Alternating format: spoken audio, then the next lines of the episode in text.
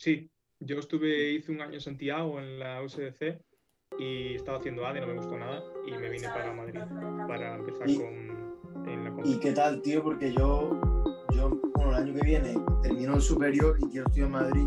Yo he pensado contabilidad de finanzas en la. Me preguntan por qué yo cambié en mi trabajo y solo cambiaron la manera de verme con tus ojos. que En la calle no me aflojó, en la calle no lo sé. está un Bienvenido a la calle y su clase. Los duros llevan Motorola, van con motora. La chulería no les mola y no hablan de pistola. Pa' los botichayos, dinero malo. Lo he Luego visto yo, y luego nadie tiene. Aquí se busca lana, lana, policía interviene. Viviendo Eh, como nada, nada, y el facturando cienes. Sé que tal vez se para, para, carrera, pero porque vos quieres. Viviendo con lo necesario, a veces escenario, otra con sicario. A diario, viviendo en mi barrio, moviendo al diario. Hago avería, pero nunca he sido locario. Ay, mira qué bonito, ay, mira qué bonito. La pay cuatro capuchas, azul ya está en el coche, mora de fondo escucha. Gafia y la noche, los duros llevan Motorola. No se montan peli, pero sí que estás en el palo no la pintan con el móvil. Los duros llevan Motorola. Tío. lleno de miré, y no habla si no usa y si habla puede usarla. Empezaron con picala, ahora tiene en Mercedes, pero saben que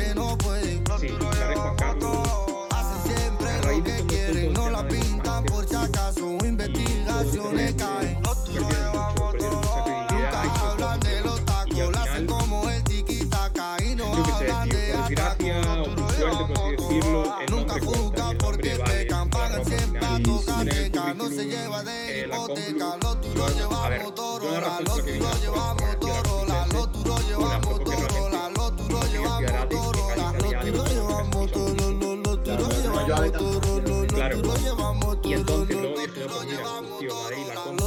vamos Motorola, ahí, los hacer ese grado, duros llevan y sobre todo, ¿por qué? Motorola, Porque los el duros currículum llevan gana más, te pide Motorola, ganar los duros tener la, la Universidad Motorola, Complutense de Madrid, que te haga como la Motorola, los Universidad de Santiago los duros llevan Motorola, los Hostia, duros llevan Valencia, los duros llevan los duros o sea, llevan tío, y aquí no hay. Esa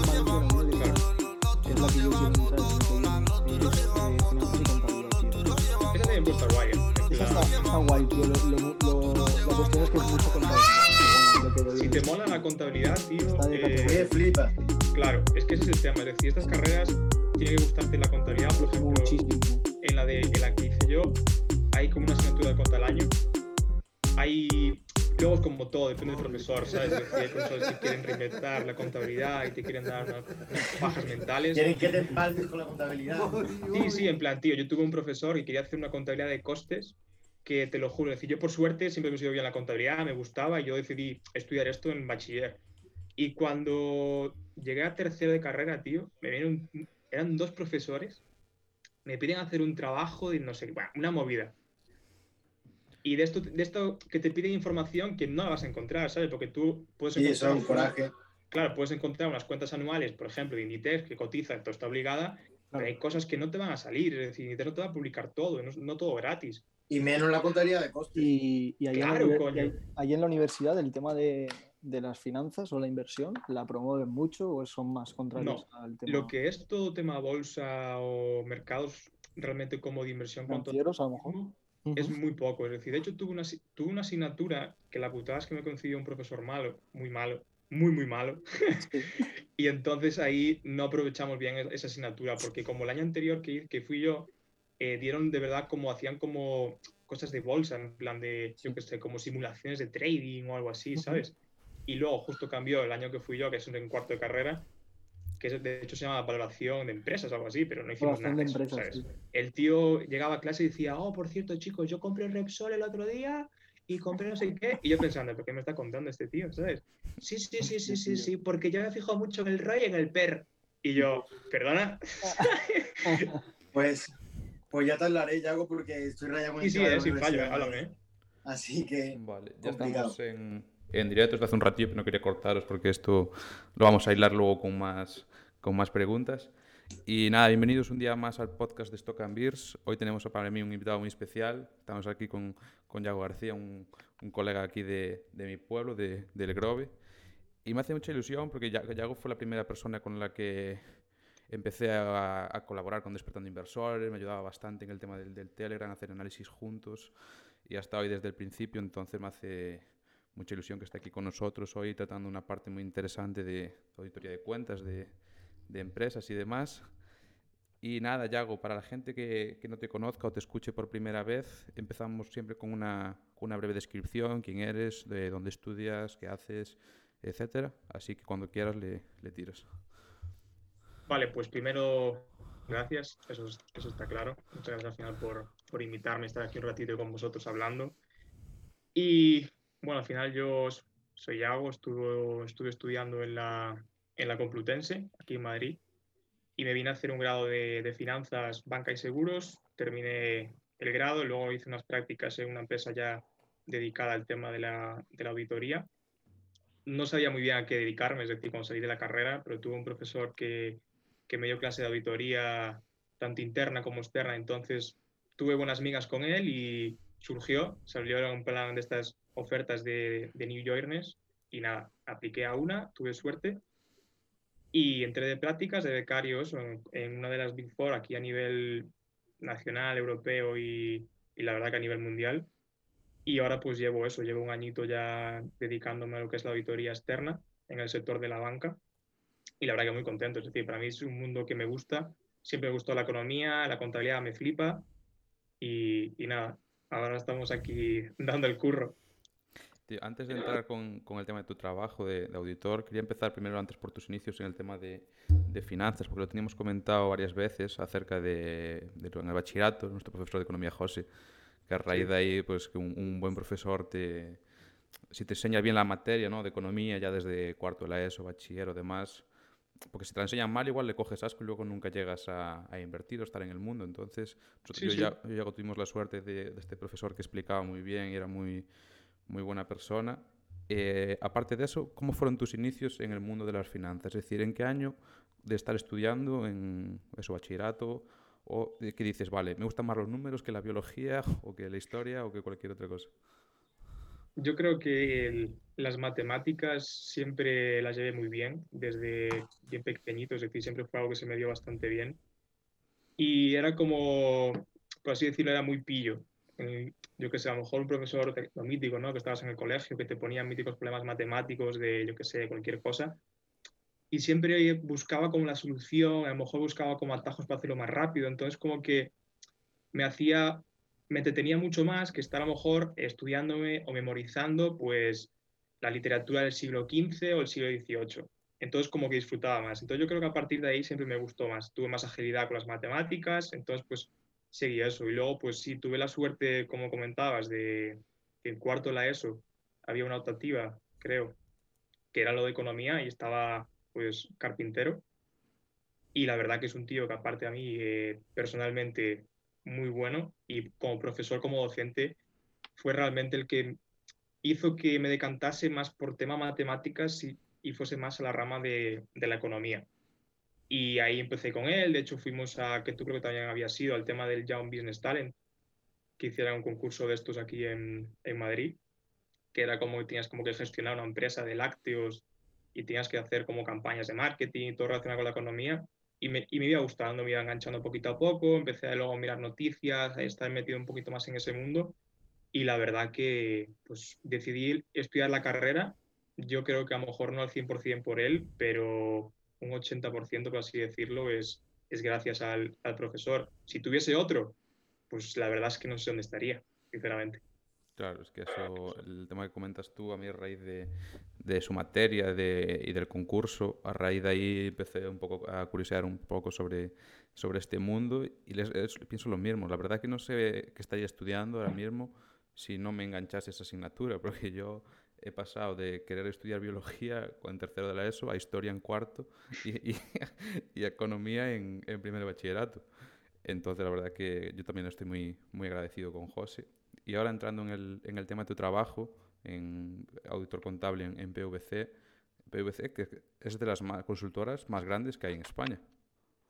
A nivel de auditoría, es decir, porque sobre todo estas, estas empresas, estas, las, las Big Four que le llaman, ¿no? que es eh, Price, luego está Deloitte, KPMG, eh, EY, son las cuatro más grandes, tanto a nivel, sobre todo nacional, evidentemente, a nivel europeo y a nivel mundial en cuanto a auditoría.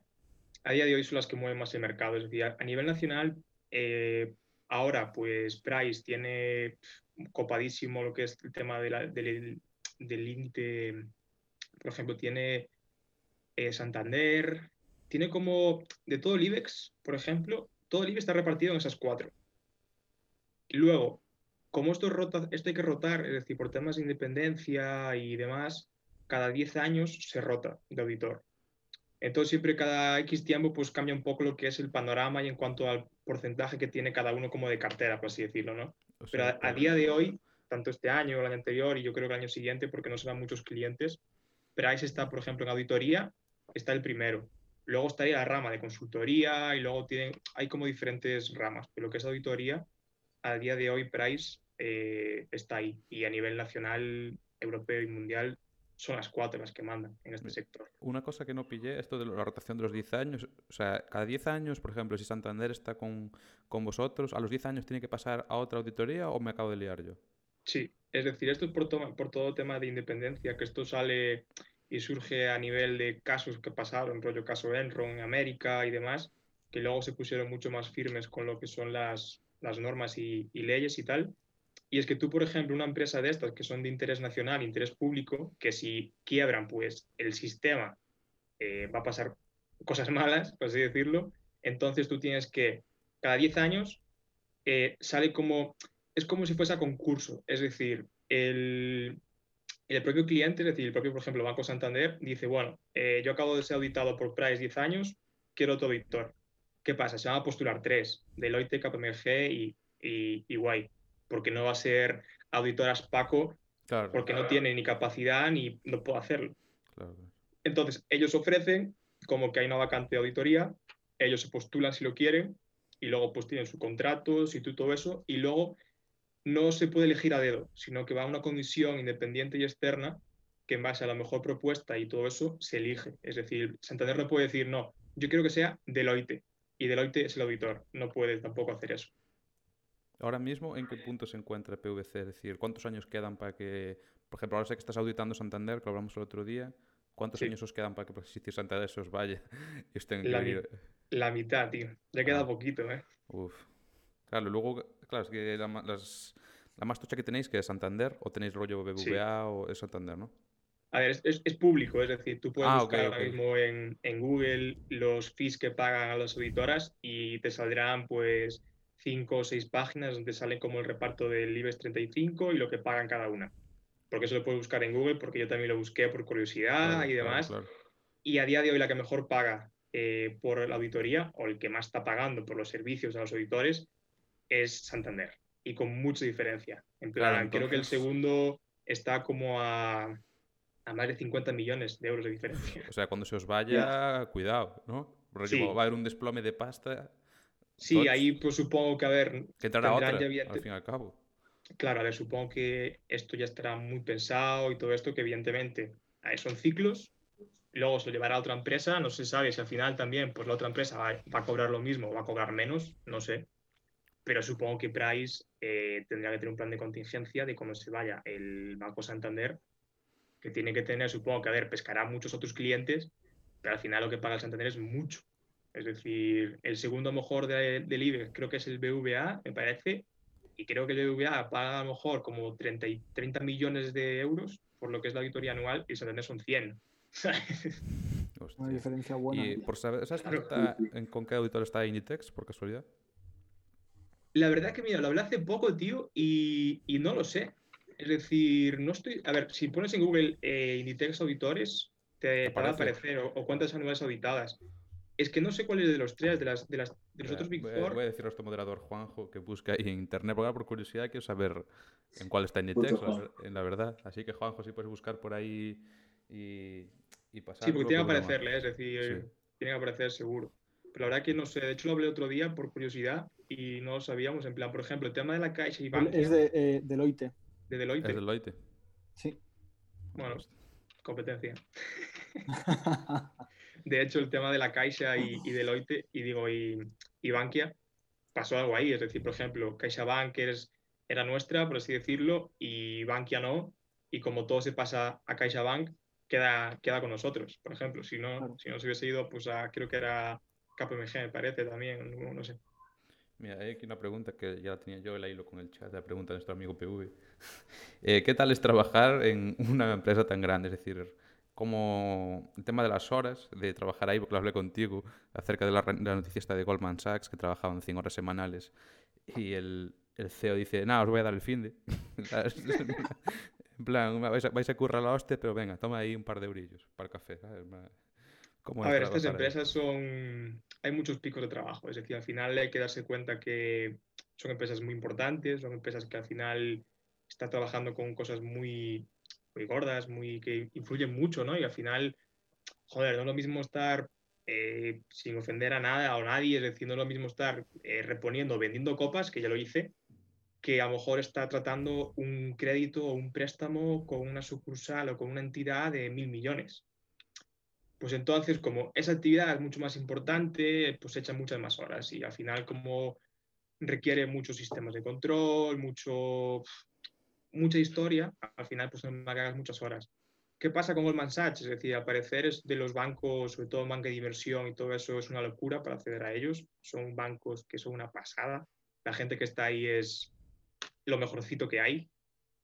Y es el precio que tienes que pagar. Es decir, tú sabes que vas a ir ahí, vas a estar a lo mejor en el mejor banco de, en, esa, en esa parte del mundo y tú sabes lo que vas, es decir, sabes que vas a trabajar muchas horas, que va a haber momentos a lo mejor o meses en los que vas a vivir allí, te vas a entrar a las 8 o 9 de la mañana y vas a salir a las tantas de la noche y otro día siguiente igual, y al día siguiente igual, y al día siguiente igual. Pero es el nombre, es decir, es como todo, porque al final un jersey de Tommy Hilfiger vale X y uno de H&M vale otro.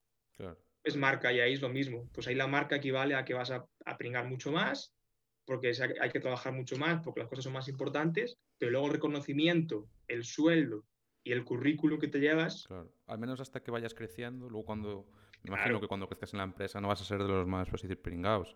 Ya te- igual te respetan más, tienes un horario, otros cargos y responsabilidades. Y al principio Sí, es a como todo, en cualquier trabajo, al principio tienes que empezar por la base. Sí, sí, yo no creo que el socio de Goldman Sachs esté, tra- esté trabajando de 9 a 5 de la mañana. No, yo, ¿Sabes? tam- yo tampoco lo creo. A lo mejor se irá un ratito a jugar al golf, tal, sus cositas. Y en el, en el curro, en el tuyo, obviamente sé que, sé que estás trabajando duro ahora con estos días que tienes la, la auditoría Santander, pero ¿tenéis algún momento muerto? Es decir, pues te voy a, a ver si me abro aquí la ventana de, de Webull o miro el WhatsApp o Insta o, o tal, o es full trabajo, es decir, te, te- tienen como, por así decir, a ver, vigilando obviamente no, ¿no? Pero está ahí alguien detrás presionándote con para las 5 tienes que tener esto, ya hago o tal, o tienes margen libre y tú gestionas eh, cómo lo llevas. A ver, tú gestionas dentro de lo que cabe un poco, es decir, tú sabes que tienes, porque nosotros tenemos como un programa interno, es decir, y hay como hay, está tu propio escritorio, ¿no? Está tu dashboard, tienes como las actividades y tienes un due date, es decir, tú tienes una fecha de límite que tienes que entregar ese trabajo. Si lo haces mañana, lo haces dentro de dos días, mientras esté el 25 de tal día hecho, yo puedo ir a, puedo ir a fumar un pitillo como si pudiera tomar un café, Claro. o, ¿sabes? Es decir, yo, por ejemplo, cuando estoy en la oficina, yo puedo levantarme tranquilamente, ir al vending, cogerme un café, bajarme 10 minutitos, tomar un poco el aire y luego subir. ¿Por qué? Porque yo al final sé que si esto tiene que estar este día, hasta este día. Si yo con los cafés puedo llegar a ese día, ¿sabes? Por así decirlo, no te van a poner problemas. ¿Qué pasa? Hay picos de trabajo muy altos y, por ejemplo, a lo mejor hace la semana pasada, hace dos semanas, estaba un poco más de relax porque terminamos la otra auditoría y ahora estamos preparando esta. Pero, por ejemplo, junio y julio, como hacemos la auditoría semestral, van a ser picos de trabajo muy altos otra vez. Pues hay que cerrar todo, hay que cumplir plazos con el cliente y luego eso se reporta a muchas instituciones que no sé qué, que no sé cuánto, ¿sabes? Entonces al final va te va marcando los tempos y a ver, tú cuanto más hagas, pues luego más suelto vas a ir, porque luego cuando queda una semana dos semanas para el cierre de la auditoría, es un caos, es decir, son muchas horas, mucho estrés, está todo el mundo como muy agitado, porque, oye, al final es, es algo muy importante lo que estamos sacando. Claro, hostia, al fin y al cabo son mi millones de euros que se mueven y a ese volumen de dinero responsabilidad es tochísima, entonces es normal. Y luego una cosa que no sé cuántos empleados tendréis ahí en, en la empresa, en PVC, pero comentaba el otro día contigo que para el tema de, de Santander estabais 200 y pico, ¿no? 200 y pico personas auditando las cuentas de Santander y dividido por departamentos. Dentro de ese departamento estabas, eh, por ejemplo, tú con otros tantos. ¿Cómo es eso? Es decir, ¿cuánta gente tenéis y cuánto, cómo dividen esa estructura de este van para aquí, estos van para aquí y demás? El, el Santander es, es, es un gigante, es decir, es como no se puede comparar y entonces al final somos muchísima gente. Es decir, de hecho estamos eh, divididos en las dos, por así que tienen como ellos tienen como la ciudad financiera del Santander, que está en Boadilla, y luego tienen otra que está en Luca de Tena, que es la antigua del, del, Popu, del Popular. Entonces, pues en esas dos, pues una gente está en la Luca de Tena, que es toda la parte que tiene el Banco Santander como operaciones en España, y toda la parte como más internacional y global está la ciudad financiera. Y es que a lo mejor en la ciudad financiera somos 100 y a lo mejor en Luca de Tena somos otros 100, ¿sabes? Es decir, somos un, un plantillón enorme que está dividido pues en departamentos grandes, pero a la vez dentro de ese departamento grande hay departamentitos. ¿Sabes? Por ejemplo, en mi caso, ahora mismo yo estoy dentro del departamento de inversión crediticia, que ahí tratas todo el tema de préstamos, todo el tema de los créditos, las hipotecas, las garantías. Pues que dentro de todo esto, yo estoy en la parte mayorista. Es decir, estoy con, al final con donde está la panoja, ¿no? Por así decirlo. Es decir, estoy con los, con los créditos que son enormes y todo eso. Por eso, porque, porque a lo mejor tesorería, pues son 30 personas, todo para el área de tesorería. Y a lo mejor en todo un balance son cuatro, cuatro epígrafes, ¿sabes? Al final miras el cash, miras cuatro cosas más. Pero es que como es tan importante, porque al final tú luego tienes que mirar también donde haya más posibilidad de fraude. Y en esos sitios tienes que parte un poco más. Es decir, no es lo mismo yo que sé, eh, inmovilizado para un banco, sabes que a lo mejor, por ejemplo, los préstamos, créditos o el cash que tiene. Pero a lo mejor para ACS, todo el tema del inmovilizado o todo el tema de los materiales que tiene y todo eso es mucho más importante. Entonces, en función de eso, los equipos se distribuyen. Pero sí, es decir, somos una locura. Para que hagáis la comparación, por ejemplo, Open Bank, que también es otro banco que a lo mejor conocéis, eh, seis personas. Hostia. Hostia, y tema esto que comentas de los fraudes, no sé, ¿has vivido alguno tú o alguien de la oficina te ha dicho, hostia, ya antes de que vinieras tú, hace tres meses, hubo aquí una cuenta que olía un poco a, a cerrado, y, o no, o no te cuadro, todo fue Y- legal, por así La verdad que no, es decir, la verdad que, por ejemplo, a ver, dentro del Banco Santander, desde que estoy yo o, o desde que, así que hablo con gente, es muy raro. Es muy raro porque al final ellos se juegan mucho. Ellos se juegan mucho porque si ellos quieren trampear las cuentas, saben que va a ser malo. Malo para ellos porque nosotros lo vamos a descubrir. El trabajo del auditor en sí no es buscar el fraude, Claro. no vamos buscando fraude por todos lados, pero sí que una vez que se detectan indicios de, nos paramos ahí, ¿sabes? Es decir, no vamos en plan auditoría de, uy, uy, uy, uy, uy, uy, a ver dónde están aquí haciendo el lío. No, una vez que se ve algo, que salte algo, ahí sí que te paras. Y, joder, es muy perjudicial para ellos. Es decir, tú imagínate que luego el Banco Santander salga mañana una noticia de que en vez de tener tanto, tiene X. La imagen, aunque luego te diga, no, da igual, porque las oficinas va a estar igual. Sí, y si tú a lo mejor es tu banco de siempre y es algo que no te influye, vas a estar. Pero en cuanto a inversores y en cuanto a grandes instituciones que le metan pasta, ahí van a sufrir mucho. Y a ellos eso le importa mucho, claro. ¿Y has visto tú, o como, como esto, pero al caso contrario, algún fallo de alguna auditora? Es decir, madre, esta auditora la ha liado, no se ha dado cuenta en esto, y se han visto que esta empresa tenía esto falseado y no lo han visto, o así. Ah, No lo viví personalmente, pero sí por al final por tema noticias. Es decir, de hecho, eh, pasó hace poco en Europa con una empresa alemana, Sí, Eh, eh, yo estuve Wildcard, en ella. ¿no? Wildcard. Ah, sí, sí, con Wirecard, ¿verdad? que de hecho auditor creo que era Ernst Young, en plan uno de las Big Four, y pasó eso, es decir, el, el auditor se dio cuenta después de tres años de estar con sus cuentas que Hostia, lo que tenían era humo, ¿sabes? Mm. Y claro, luego pones en tela de juicio al auditor, puede decir, eh, cabrón, no lo, no lo descubriste antes. Ya, pero es que tú al final no vas buscando el fraude, es lo que te estaba diciendo antes, ¿sabes? Y luego, por ejemplo, a ver, el caso más sonado quizás de la historia del mundo de la auditoría, que marcó ahí un antes y un después, fue el caso de Enron, que fue en América. Es decir, que ahí estaba todo trampeado, estaba, de hecho, estaba hasta los auditores estaban de parte de la empresa, que era Arthur Andersen, que era el mayor auditor del mundo, que de hecho luego se convirtió en Deloitte, eh, fue igual, es decir, fue un caso de tenían todas las cuentas infladas, tenían muchísima deuda, ellos decían que no tenían deuda, que tenían todo beneficio, y claro, eh, llegó un momento que eso salió a la luz, explotó, la, empresa la quiebra y los de la auditoría la cárcel. Hostia. Yo te quería preguntar, Yago, porque eh, la, la, sede de Price está en una de las cuatro torres, ¿no? Pero pero vosotros tenéis que, vais a trabajar a las empresas, ¿no? Porque comentabas que iba, vas a trabajar ahí al, a, la, a Guadilla, donde está la ciudad financiera de Santander, y claro, vosotros de normal estáis en ahí la torre de Price, ¿no? Pero de repente, os, eh, cuando empieza el proceso, ¿qué? Os montáis ahí unas oficinas dentro de la ciudad financiera, ¿no? Sí, es decir, tú, por ejemplo, aquí en, en Madrid, lo que es eh, Price está como en una de las torres, que está ahí en las cuatro torres, que está en el centro de Madrid, que esta es una de ellas. Pero, por ejemplo, sobre todo esta empresa, por políticas internas, lo que quieren es estar in situ, ¿sabes? Es decir, pues si están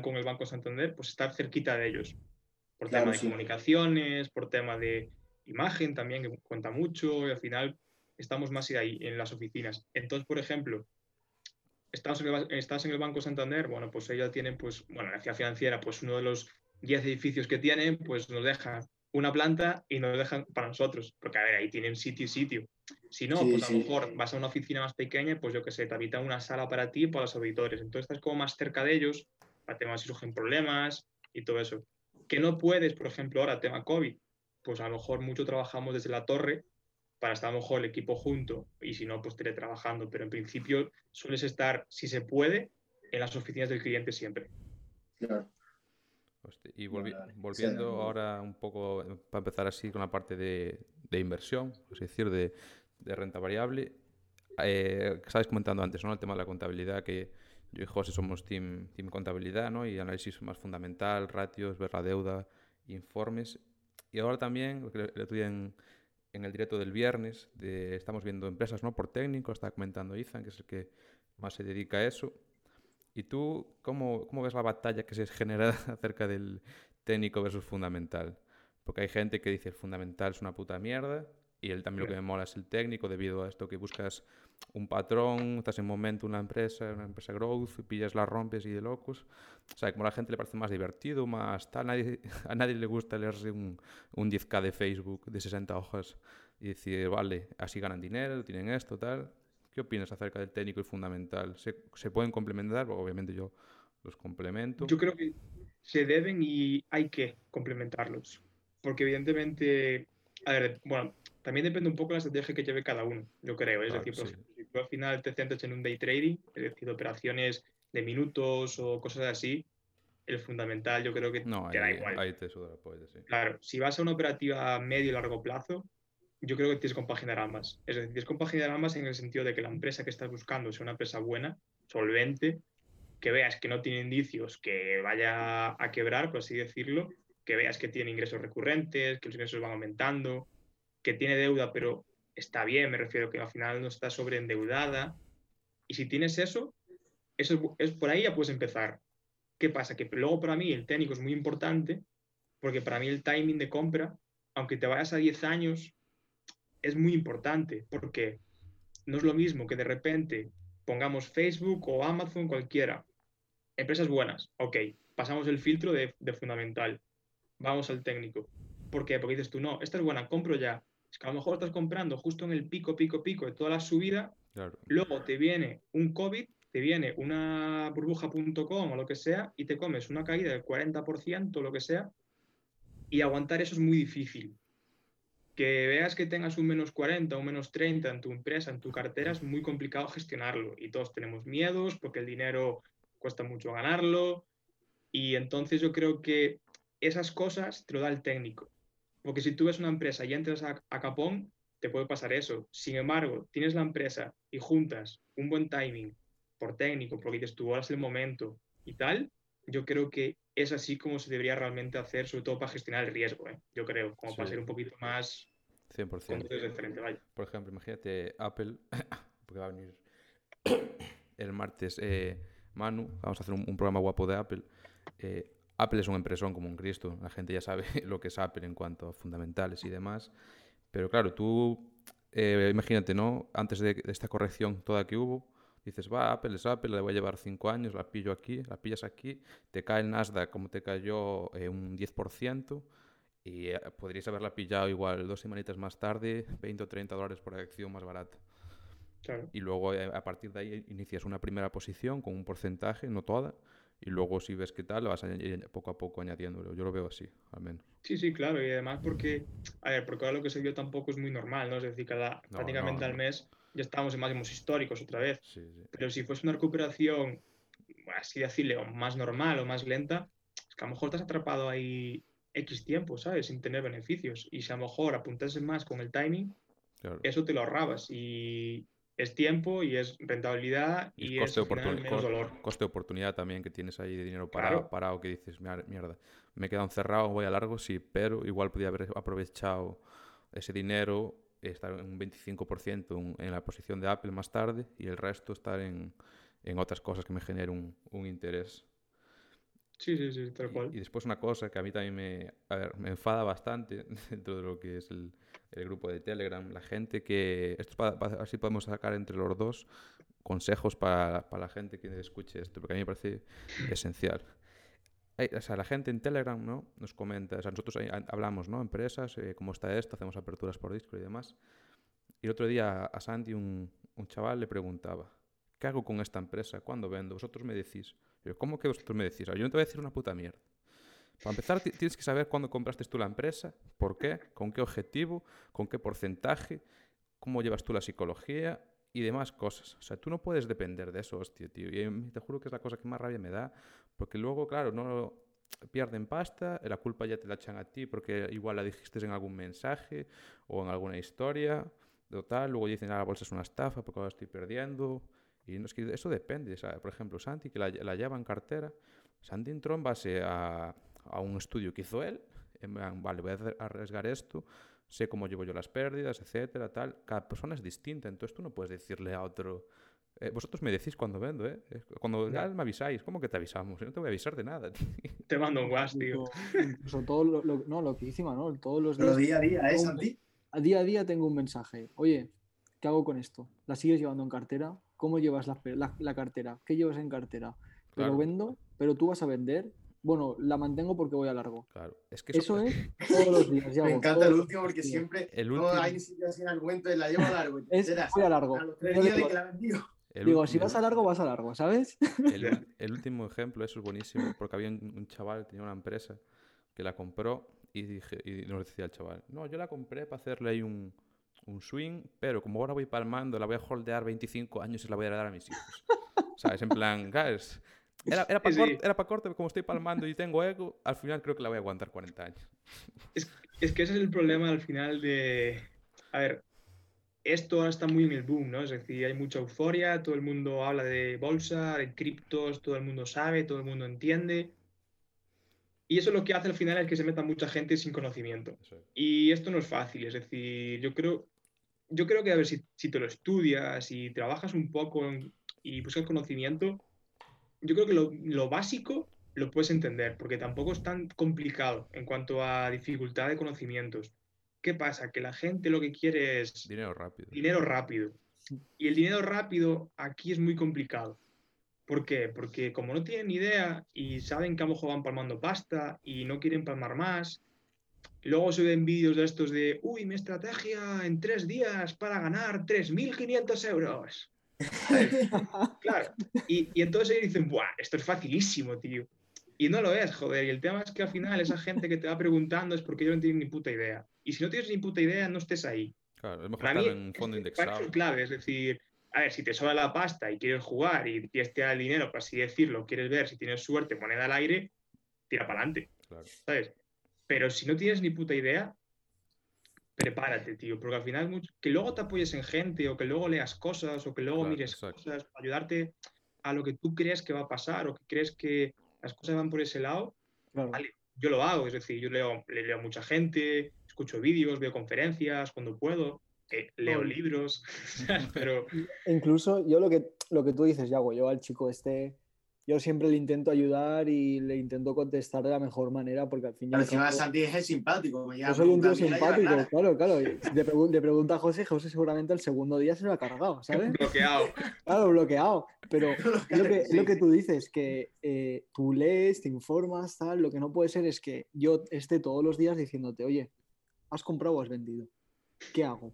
Estoy perdiendo, ¿qué no hago? ¿Qué tal? ¿Qué cual? Es lo que tú dices, al fin y al cabo esto no es un, juego de, comprar, vender y ganar, ¿sabes? O sea, claro, la, típica frase de yo no juego, yo invierto, ¿sabes? Yo claro, es, como si te pregunta a ti, eh, Santi, ¿has comido ya? Es decir, ¿puedo comer ya? Eh, ¿Has desayunado? Pues eso es lo mismo, tío. Es decir, joder, yo entiendo que te quieras ayudar porque tienes miedos o porque no sabes, pero fórmate, tío. Es decir, en plan, fórmate, porque al final yo creo que es la mejor forma, una, de que no te estafen, que no te mientan, que no te engañen y de tú mismo al final, pues saber luego manejarte un poco más y ver qué cosas a lo mejor te están diciendo que dices tú, mm, me huele mal, o qué cosas dices tú, hostia, pues este tío entiende, pues voy a seguirlo, pues para yo complementar mis estudios y mis análisis con este tío que veo que tiene idea o a mí me parece que tiene idea. Claro, incluso te gusta su estrategia, su forma de claro. eh, ¿sabes? Porque nosotros estamos perdiendo ahora mismo por tema de índices, pero, pero bueno, no, o sea, un poco sí que podemos gestionarlo y verlo y ayudar, porque con Despertando Inversores, ya, bueno, ya lo sabes que, que ayudamos y todo lo que sea posible, pero claro, una cosa es ayudar y otra cosa es decirte, oye, pues mira, compran 35, venden 40, en 42 vuelve a comprar, en 48 vendes y, y si quieres te hago la cena, ¿sabes? O sea, que está muy de moda eso ahora. no, no, no, muy de moda. Hay que, pagarlo, pero está muy de moda y se aprovechan de eso. mira, el, caso que pasó con, con nuestro colega Diego, Mister Puertas. Diego en, Twitter hace unos hilos de locos, de empresas, de criptomonedas y demás. Por ejemplo, yo de Cardano no tengo ni puta idea, pero vi su hilo, son 20 tweets o así, y en base a ese hilo dices, vale, ahora ya conozco un poco más, pero no voy a comprar al acabar de leer el hilo en Twitter ir a Binance y meter la pasta. No, voy a ver si hay en YouTube vídeos o si hay libros acerca de Cardano, voy a ver el proyecto y luego a raíz de ahí compro. Porque hay gente que hace, ¿qué pasa esto? Compra en base a cosas que ve en Twitter o en cualquier red social. y, luego. Por seguidores, ¿eh? Claro. Si ve que tiene más de que seguidores, dice, ¡guau! Este tío es la hostia, seguro que sabe muchísimo. Claro, claro, sí, sí, pasa mucho. Y luego compran y están en pérdidas y te preguntan, hey, ¿cómo va esta tal? Porque la llevo en pérdidas. Y te, te preguntan para eh, lo que te diga, no sentirte tan mal y decir, ah, bueno, lo que me está diciendo me, me, tranquiliza y sigo en pérdidas. Y no, chaval, tío, no es así la vida, tío. Claro, decía, a ver, yo entiendo a lo mejor el miedo, ¿no? Que puede tener la persona esa porque dice, hostia, tú me he metido aquí, no tengo ni idea, pero que le sirva de error de no voy a hacer siempre lo que veo o lo que leo, tío. Es decir, lo que dijiste tú, veo un informe y digo yo, me parece interesante, pues voy a seguir informándome, es decir, voy a seguir mirando, voy a seguir buscando y voy a mirar un poquito más allá, no porque una persona con X seguidores lo diga, voy de cabeza. No, porque luego al final él puede estar yendo por una operativa que tú a lo mejor no es la que llevas, él puede ir apalancado buscando movimiento de un porcentaje muy pequeño para sacar una rentabilidad, tú a lo mejor quieres ir más a largo plazo. Claro. Es que es muy personal todo esto. eso depende de cada uno, tío. Y eso pasa con el tema de las criptomonedas, que lo tenía para más tarde, pero lo voy a unir aquí y luego ya le doy paso a Santi. El, tema de las criptomonedas, hay un FOMO brutal con las criptomonedas. Todo el mundo quiere tener en cartera criptomonedas porque todas están reventando. Y la mayoría no saben lo que son. Claro, están haciendo porcentajes de, de locura. Y claro, luego el, tema del Dogecoin, todas estas mierdas. El Dogecoin no vale para nada. Eso es punto número uno. Si alguien me está escuchando y es fan del Dogecoin, se puede ir a dormir así. Es especulación, es decir, no es nada más. Es especulación pura y dura. Ludopatía bursátil. O sea, estás metiéndolo ahí en base a que alguien ponga un tweet, ojo que diga cualquier cosa y eso pega el petardazo y suba. Y claro, luego la gente te dice, eh, ¿cómo se llama? Nada, hubo en Estados Unidos que metieron el stimulus check en, en criptomonedas ya son millonarios. Hombre, sí, también mi abuelo le puso al empate el Albacete Betis y ahora, y ahora es millonario, tío. Eso no, tiene, no, tiene, nada que ver, tío. En, plan, ¿en, qué, ¿En qué fundamento se basa tu inversión en esas monedas que buscas que alguien te las pumpe en un foro o en algo? Eso no es inversión. Hostia, la gente le dices eso y dices, mi madre, me estás atacando? Y yo, no te estoy atacando, tío, pero vas con las criptomonedas hasta la muerte, eh, las defendiéndolas como que son la panacea, que madre mía. Y no es así, tío. Hay proyectos interesantes y hay proyectos que son una puta mierda. Y la gente no sabe ni cuál es uno ni cuál es el otro y invierten en base a lo que ven en influencers o demás. Pero por eso mismo, al final es lo que hablamos. Eh, ahora mismo el tema, todo esto está como muy de moda y entonces al final la gente, pues, mucha gente va a rollo rebaño, ¿sabes? Es decir, donde va todo el mundo, pues yo tengo que ir porque tengo que ir, porque si no luego si ellos ganan es como que tonto fui que no entré y entonces al final entran, cosas que no tienen ni puta de lo que es. Y a ver, pues el Dogecoin es especulación para mí, ¿eh? es decir, no hay nada, es especulación y es como jugar al casino, ¿no? Es decir, bueno, pues voy a entrar, porque es que no te puedes basar ni en patrones técnicos, ni en fundamentales, ni en nada. Porque es que no puedes, es decir, no se puede mirar por ningún lado para decir, no, voy a comprar justo aquí porque he visto una, un canal bajista que se ha roto al alza, proyecto... No, no, no, olvídate. Y eso es entrar ahí, tener suerte que... pues algo suba, haga que suba y ya está, recoger beneficios y hasta mañana. Una cosa es que, bueno, que analices, por ejemplo, el Bitcoin, Ethereum o cualquiera de estas más, los pilares, y digas, hostia, el proyecto me puede interesar, creo que puede ser, puede ser interesante, me voy a subir a la ola con un capital, algún porcentaje no tan elevado, y si sale, la, me suena la flauta de puta madre, y si no me suena la flauta, pues nada pero con un estudio detrás acerca del proyecto de la criptomoneda, cuántas hay, son ilimitadas, en qué fase están y demás cosas, el eh, rollo en qué benefician a la sociedad, en qué se van a usar, en qué se van a implementar. Por, ejemplo, el Dogecoin, cada minuto que pasa, se minan 10.000 monedas, tío. O sea, llevamos ahora mismo 41 minutos, hacen cálculos y, ¿sabes? Cada minuto van saliendo, Es imposible que, que llegue a lo que dice la gente, tío. La gente, vi un vídeo en TikTok, tío, también es otra cosa que es la hostia. Gente en 15 segundos en TikTok te hace análisis de activos y un, chaval hablando del, del, Dogecoin a mil pavos. Dogecoin a mil pavos es una capitalización de 129 trillones, que es una fumada.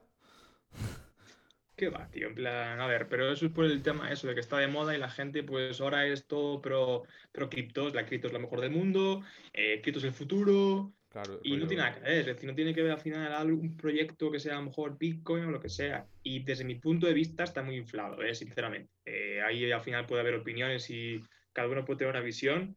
Yo creo que es, algo que se va a quedar. No sé si va a ser la reina el Bitcoin o va a ser otra. Eso no lo sé porque nunca se va a saber. Eso al final es predecir el futuro y de momento no, no se me da muy bien.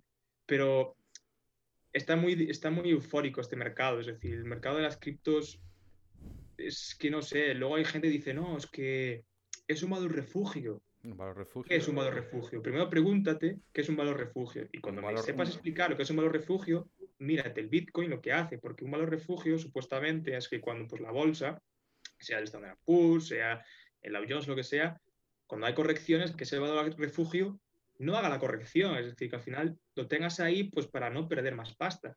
Y es que si te vas al Bitcoin, te miras una gráfica, lo comparas con el SP, cae cuando cae el Standard Poor's, es decir, no son lineales ni, perfectamente correlacionados, pero van ahí, ¿sabes? Es decir, van de la mano, no es un activo refugio como puede ser históricamente el oro, por ejemplo. No lo es. A mí lo que más me... Es un fundamento que se tira abajo ya. Lo que más me molesta de la gente esta, tío, los criptofans. O sea, tú si inviertes en criptomonedas, invierte, que a mí eso me da igual. Pero la gente que dice, hostia, tío, ¿cómo es que no estás en criptomonedas? ¿Eres tonto o qué? El oro, el oro es una mierda, la plata. ¿Quién usa plata? me, repatea los cojones y eso lo digo así, me voy a el más 18 ya. Porque a mí eso me toca los huevos, la gente de que, que, el oro es una mierda comparado con el Bitcoin. Anda, anda ya, tío. Si tienes 17 años, ¿qué me estás contando? ¿Qué me estás contando de que has visto moneda? De... Pero anda ya, hombre. No, pero es cierto. Eh. saber lo que es el oro y después hablamos. Tío, el oro es un valor refugio que lleva ahí toda la vida aguantando crisis. Tío, y, que se mueve más a muchas cosas. Es decir, tú vas al oro y tiene un patrón que se, se tiene una correlación pues, con la inflación, no sé qué. Es decir, es un fundamento porque es, es historia. El Bitcoin al final ya lleva bastantes años, entonces se puede decir que se puede tener algo ahí pero joder, tú ves los gráficos del Bitcoin y comparas eso, porque de hecho vi gráficos, es decir, de esta gente que sigo y todo esto. De hecho, ya hay un estudio del tema de la caída del COVID hablando del activo refugio del Bitcoin y se ve que caen igual, ¿sabes? Me refiero que son que se van de la misma mano. ¿Qué pasa? Que esa gente como que está viendo o quiere pensar que el Bitcoin va a ser el futuro, es decir, que todo el mundo va a pagar en Bitcoins, que el dinero se va a acabar, que nos está manipulando, no sé qué, no sé cuánto el Bitcoin es futuro, sí, las criptomonedas son futuras, valdrán para muchas cosas, tío, pero pasito a pasito, ¿sabes? Yo, veo futuro la tecnología. Blockchain, eso creo que es una realidad. la tecnología que hay detrás de las criptomonedas, pero no sabemos Sí, cuál, lo cuál de va. blockchain es una locura y está claro. No, eso es no sabemos, muy bueno. no sabemos cuál va a ganar la carrera, por así decir, porque ahora mismo No. sí Bitcoin, o sea, Bitcoin, lo que hablábamos el otro día yo y, y Santi con, con Juanjo. La gente dice que Bitcoin va a llegar a 100.000 y probablemente llegue a 100.000 por convencimiento de la gente que dice que va a llegar a 100.000. O sea, Sí, por- por- eh, por- seguramente. por- Y, y por- y porque se aprovechan del- Claro. de lo que la gente, la gente que no sabe, se aprovecha mucho. Es decir, de hecho, no sé si lo no- bueno, no sé si lo habéis leído, es decir, hubo un informe del Bank of America que decían que con 93 millones de dólares tú ya podías mover el, el Bitcoin un 1%, que es muy poco dinero. Sí, vale, 93 millones. Se anda con muchísimo. Bitcoin, ¿eh? Pero dile tú a, a Elon Musk que son 93 Ya, millones para esa gente, ¿sabes? Es decir, cuando él entró con 1.500 millones. Si con 93 millones mueves un 1%, con 1.500 millones, ¿sabes? Me refiero que al final, Ya lo vimos, ¿eh? Como lo movió de 33.000 o por ahí a, a 45.000, Claro. 50.000. O sea, por eso mismo, es decir, y el, y el tema es que como lo hace para arriba, lo puede hacer para abajo, depende cómo le interese. Y, es- y Eso es. eso también es lo que la gente tiene que darse cuenta, que un mercado en el que por cuatro, cinco o seis organismos o instituciones o hedge funds o lo que tú quieras, se te puede caer de la a nada, pues con cuidado. Es decir, yo no digo que la gente no invierta y que aproveche, está claro, con conocimiento, pero también sabiendo Claro. el riesgo que hay, que hay Claro, mucho riesgo, que claro. lleva tres caídas históricas de más de un 50%. Exacto, pero el patrón, lo de valor refugio, tío, un valor refugio en tu cartera, no te puedes dormir el domingo con 10.000 pavos y despertarte el lunes con 3.500. Porque ahí no estás refugiando un carallo. O sea, ahí sí. Eso, eso- eso es un paraguas pinchado. O sea, tú estás yendo por la calle con un paraguas pinchado y te estás mojando, básicamente. Nada, ahora voy a darle paso a Santi y luego me dejo yo un par de temas más para el final. Así que, Santi, cuando quieras le, le tiras. ¿Qué tal, Yago? ¿Cómo estás? Muy bien, tío. Nada, un placer tenerte por aquí. Espero que, que hayas disfrutado el libro que te tocó el, el sorteo. Sí, sí, de- eh, mira, eh, no, no es por la puli ni nada, eh, pero lo tengo aquí, tengo aquí al lado. Y fichadito. Qué grande. Y fichadito, qué grande, qué grande. Eh, pues nada, Yago, eh, yo aprovechando que tenemos a un auditor contable, que pocas veces se tiene la ocasión de hablar con, con uno, eh, te iba a preguntar sobre un tema que pasó hace poquito. La semana pasada anunció la Comisión Nacional del Mercado de Valores el tema de las obligaciones de, bueno, de demostrar o enseñar los, los cuartos Ah. de las empresas. Y bueno, pues fue un tema que sí que dio mucho revuelo. En el equipo lo hablamos mucho, sobre Imanol y yo, José y Izan le dimos mucha caña. Por el grupo de Telegram también le, le dimos muchísima caña. Y bueno, ya por Twitter, que es la, la Sí. comunidad financiera, tanto de buena gente como de gente que tira hype, eh, bueno, pues Twitter ardió. Y entonces, pues oye, ¿quién mejor que alguien que está auditando las cuentas de, de empresas del IBEX que nos cuente un poco qué, qué opina, qué piensa o, o por qué han, han querido hacer este movimiento tan extraño que al inversor particular, como es el pequeño inversor como somos nosotros, nos podemos ver afectados o incluso perder el interés de invertir en el mercado español. Y a ver, realmente no sé cuál fue la explicación que ellos dieron como por así hacerlo, es decir, no entiendo el por qué, porque, joder, cuanta más transparencia es mejor, tanto para pequeños inversores como para el propio mercado, como para todo. Y al final est- estas cosas, estas medidas lo que hacen es que nos distanciemos mucho más de América. América tiene muchas cosas buenas, muchas cosas malas, pero en temas financieros, en temas como este son mucho más transparentes en cuanto a las empresas y suelen tener reglamentos mucho más estrictos y todo eso. Eh, yo, que el, árbitro, ¿no? por así decirlo, que la CNMV te diga, no hace falta, ¿no? Lo que salieron es que no pueden, como que ya no hace falta que hagan público los informes trimestrales, ¿no? Creo que fue, ¿no? El tema era que no público, sino que era de voluntario el tema de presentar los earnings, a, Sí. por ejemplo, en la página web. Yo, por ejemplo, que he sido inversor de Inditex, yo me Ujú. metía en Inditex el día de earnings y tenía mi Claro. Mi, PDF con dónde estaba el dinero, dónde habían perdido, se habían aumentado el tema online, bueno, lo que, lo, Sí, que, tú, lo que tú estás haciendo día a día, pero Sí, yo sí. para leerlo ya como, como inversor. Entonces, Claro. con la noticia de la CNMV, lo que yo entendí, que creo que es lo que, lo que el mensaje que querían dar era que ya no era obligatorio, sino voluntario, que la empresa presentara earnings eh, públicamente. Pues, a ver, yo creo que realmente los que lo publiquen aprovecharán para dar buena imagen, por así decirlo, es decir, mira qué transparentes somos, qué buenos somos, que seguimos publicando los, los ingresos y todas las cuentas anuales y les va a dar pues una buena publicidad, ¿no? Por así decirlo, porque no es obligatorio, pero sigo sin entender o no, aunque me lo expliquen, no lo entiendo. Porque es eso, es decir, al final, cuanta más transparencia, cuando todo sea más público y más accesible, es mucho mejor, joder, porque al final luego el mercado también es mucho más sano. Porque si tú realmente ves como a la empresa mes a mes o trimestre a trimestre o lo que sea, pues refleja al final el precio al que cotiza, pues realmente cómo está esa empresa, ¿no? Si tú sabes solo los ingresos anualmente, es decir, cada año, los puedes ver nada más. Y lo que pase durante el año, que son 12 meses, ¿sabes? Es decir, que puede pasar muchas cosas, que sea Inditex, que sea cualquier empresa, en 12 meses pueden pasar de todo. Y yo no lo veo bien, sinceramente yo, sí, cuanto más público mejor, tío. No, no, yo me acuerdo de lo, bueno, lo que estábamos comentando antes con Imanol, que decías lo de Santander, el tema de, que a Santander como banco, como entidad, no le interesa eh, manipular cuentas, ni que hayan fallos, ni nada, porque la imagen y la reputación que tienen es tan importante que la tienen que mantener. Sí, sí, claro. Entonces, claro, yo, yo creo que a las empresas tampoco les interesa que la Comisión Nacional del Mercado de Valores les diga, oye, que es voluntario, si lo queréis presentar, lo presentáis, si no, no pasa nada. ¿Sabes? Porque se juegan mucho. Claro, y a ver, yo creo que a lo mejor los que más se juegan, y a lo mejor por, propias presiones de sus accionistas importantes o inversores importantes, a lo mejor lo harán público. A ver, yo creo que yo que sé, te llega Amazon y te dice, hola BVA, quiero ver tus cuentas trimestrales porque tengo aquí un, quiero pedir un crédito de mil millones. Se las van a dar incluso impresas, ¿sabes? Me refiero. Pero al final eso es imagen y no sé hasta qué punto realmente, eh, porque a ver, al final la CNMV es el árbitro, pero como árbitro es, tiene consejeros,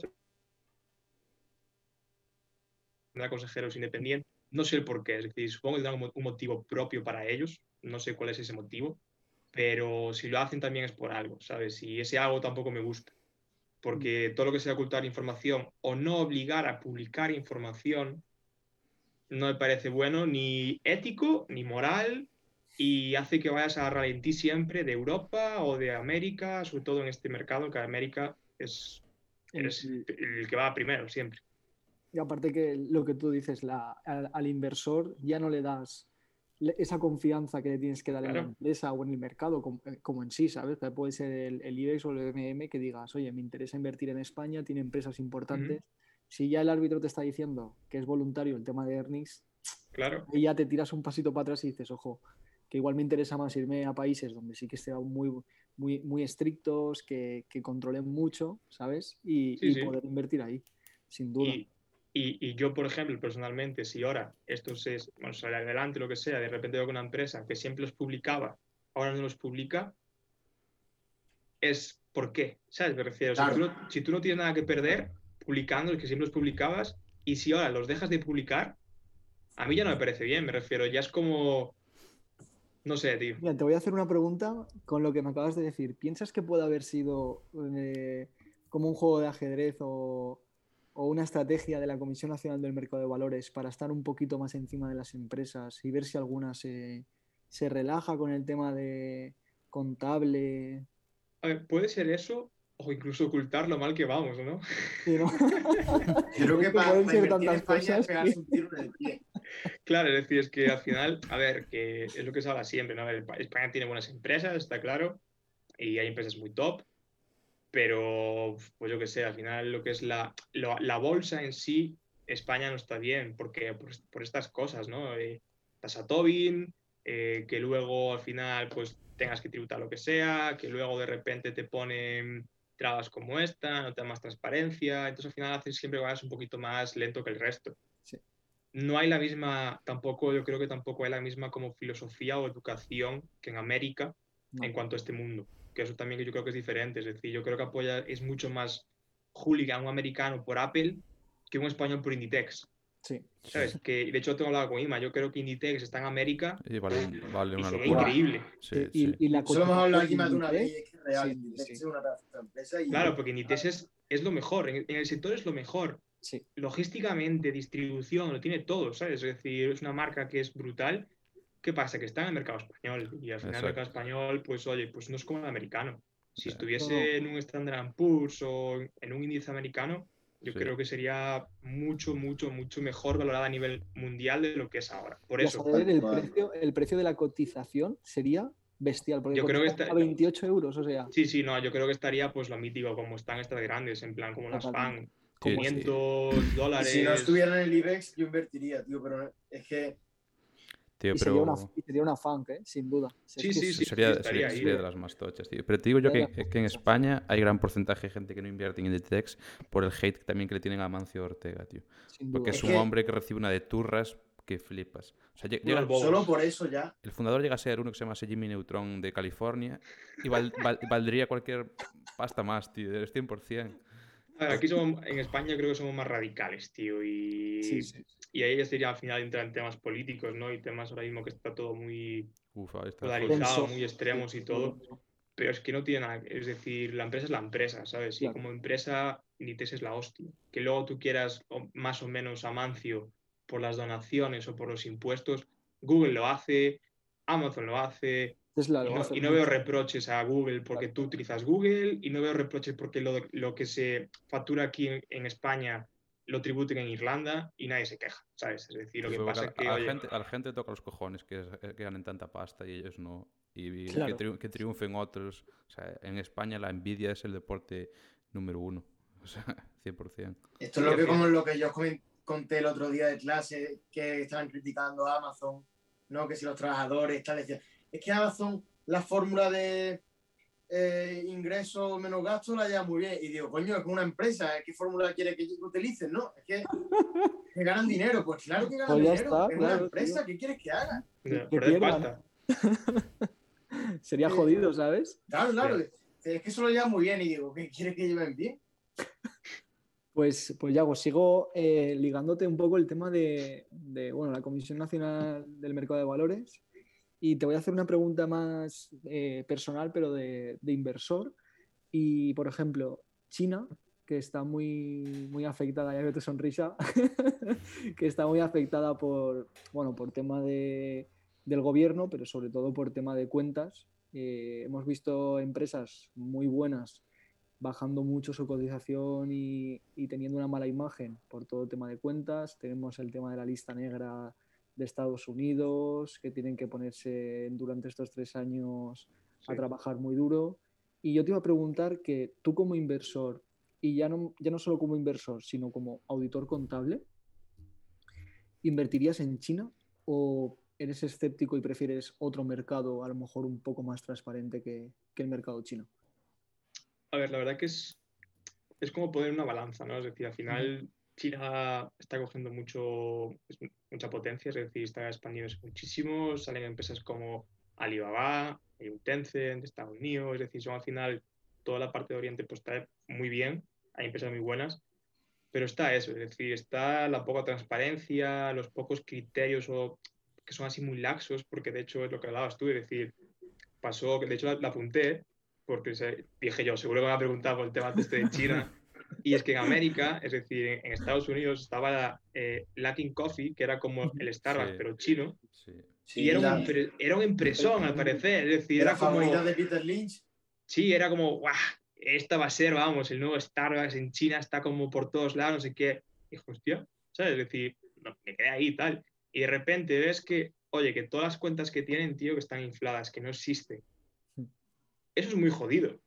Eso es muy jodido porque, primero, la SEC se lo comió, porque entró ahí con unas cuentas de humo y la SEC se lo comió, que eso al final, ahora está muy bien que tú digas lo que sea, pero tú al final te lo comiste, porque ellos, a ver, eh, yo deduzco que para entrar en, un mercado de valores americano tienes que pasar los controles de la hostia, si no, no puedes entrar. Ya, lo hemos visto con Coinbase, por ejemplo. Claro, entonces, ¿esto qué hace? Que diga, oye, a ver, me la colasteis una vez, pero claro, no más, el tema es que en China las auditorías no se pueden hacer como públicas, en plan fuera del país, no se pueden como la auditoría china pues es suya. ¿Por qué? Porque tiene unos criterios y unas medidas que son muy laxas, es decir, son muy pobres en cuanto a niveles europeos o estándares americanos. Porque no es normal que una empresa China de la nada, que sea de humo, esté cotizando allá y se pase a América a cotizar en América. Es decir, ¿por qué? Ellos supongo que irán a lo mejor avalados por una empresa china de auditoría. Y si vas con eso, tío, allí, yo entiendo la protección que quiera América contra eso. Yo la querría para mi mercado. Yo no quiero que en mi mercado entren empresas que no sean de verdad y que luego pueden lastrar un índice y pueden hacer que a lo mejor pinche esto y, se caiga, ¿sabes? Es decir, yo entiendo que ellos se quieran proteger. A ver qué pasa, que estaba Trump y Trump, pues oye, tiene sus cositas, ¿no? Es decir, es así un poco especial y entonces pues él es muy, uff, no, los mata a todos. No le molaba mucho. Claro, pero joder, yo entiendo, porque al final como que Trump es como que es competencia, ¿no? Es decir, no quiero que Alibaba sea muy grande porque si no nos, nos fastidia a nosotros. ¿Qué pasa? yo sinceramente no sé qué haría. Es decir, de hecho, Alibaba tuvo el problema que tuvo hace poco, que el día que dijeron que solo una multa, económica subió muchísimo, que era todo a mi más, Alibaba vuelve, el hype, empresa ya de a 2025 la mejor empresa. Yo solo cosa cosa es ser cauto, por, por eso, porque la transparencia en estos sectores es fundamental, tío. Y ver realmente la... Yo veo unas cuentas y veo que están firmadas por Price, por Deloitte, por KPMG, Estoy seguro. Porque si no, es que luego el socio que firma eso se va a la cárcel. Y no, creo que un socio quiera ir a la cárcel, la verdad. Claro, entonces yo tengo la seguridad de lo que estoy viendo real. Mm. Yo luego veo las cuentas de, yo qué sé, de NIO. Imagínate ahora que NIO, tío. Lo he pensado muchas veces, ¿eh? Que tiene las cuentas que en vez de vender camiones está vendiendo, yo qué sé, tío, lápices. Mm. ¿Qué pasa? ¿Sabes? Es decir, hubo mucha peña que se metió en NIO. Y, a ver, Nio también tuvo la suerte, y yo creo que, por, que está muy ligado a, Tesla, y mm. Tesla pues es ahora mismo también es fama, es boom y todo, entonces todo eso hace que suba más. Empuja mucho. Claro, pero es que es eso, es decir, ahora quién sabe si NIO realmente es una empresa que está vendiendo coches de verdad o camiones o lo que sea y no se espuma. Claro. No, no, yo creo que la gente y el inversor está como un poco escéptico a todo el mercado chino, incluso nosotros tenemos un, conocido que cuando en, el ticker B, o sea, en el país de China, completamente se tira para atrás porque no quiere, no quiere problemas. Y es que es súper razonable, porque cuando ya cuando has tenido lo, de, lo del coffee, cuando has visto empresas chinas que su cotización ha bajado en días una animalada por problemas de contabilidad y transparencia.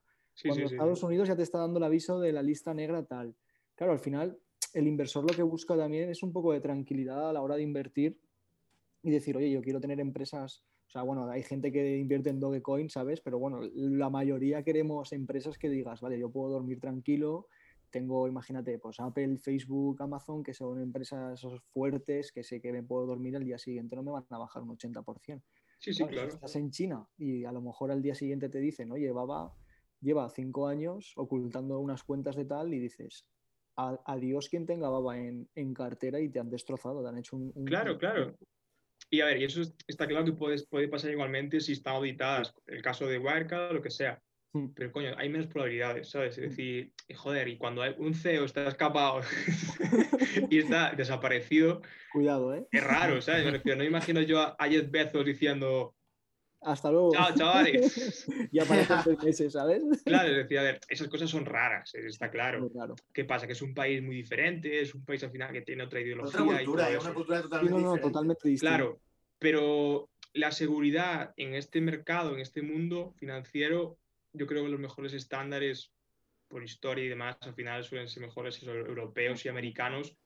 Por, más que nada es por eso, por seguridad, tranquilidad y transparencia, tío. Es decir, porque tiene una firma ahí, porque sabe que el auditor, si lo hace mal, es que está penado judicialmente. Es decir, que parece broma, pero es que si el, que firma las cuentas, él sabe que están mal, el tío se va a la cárcel.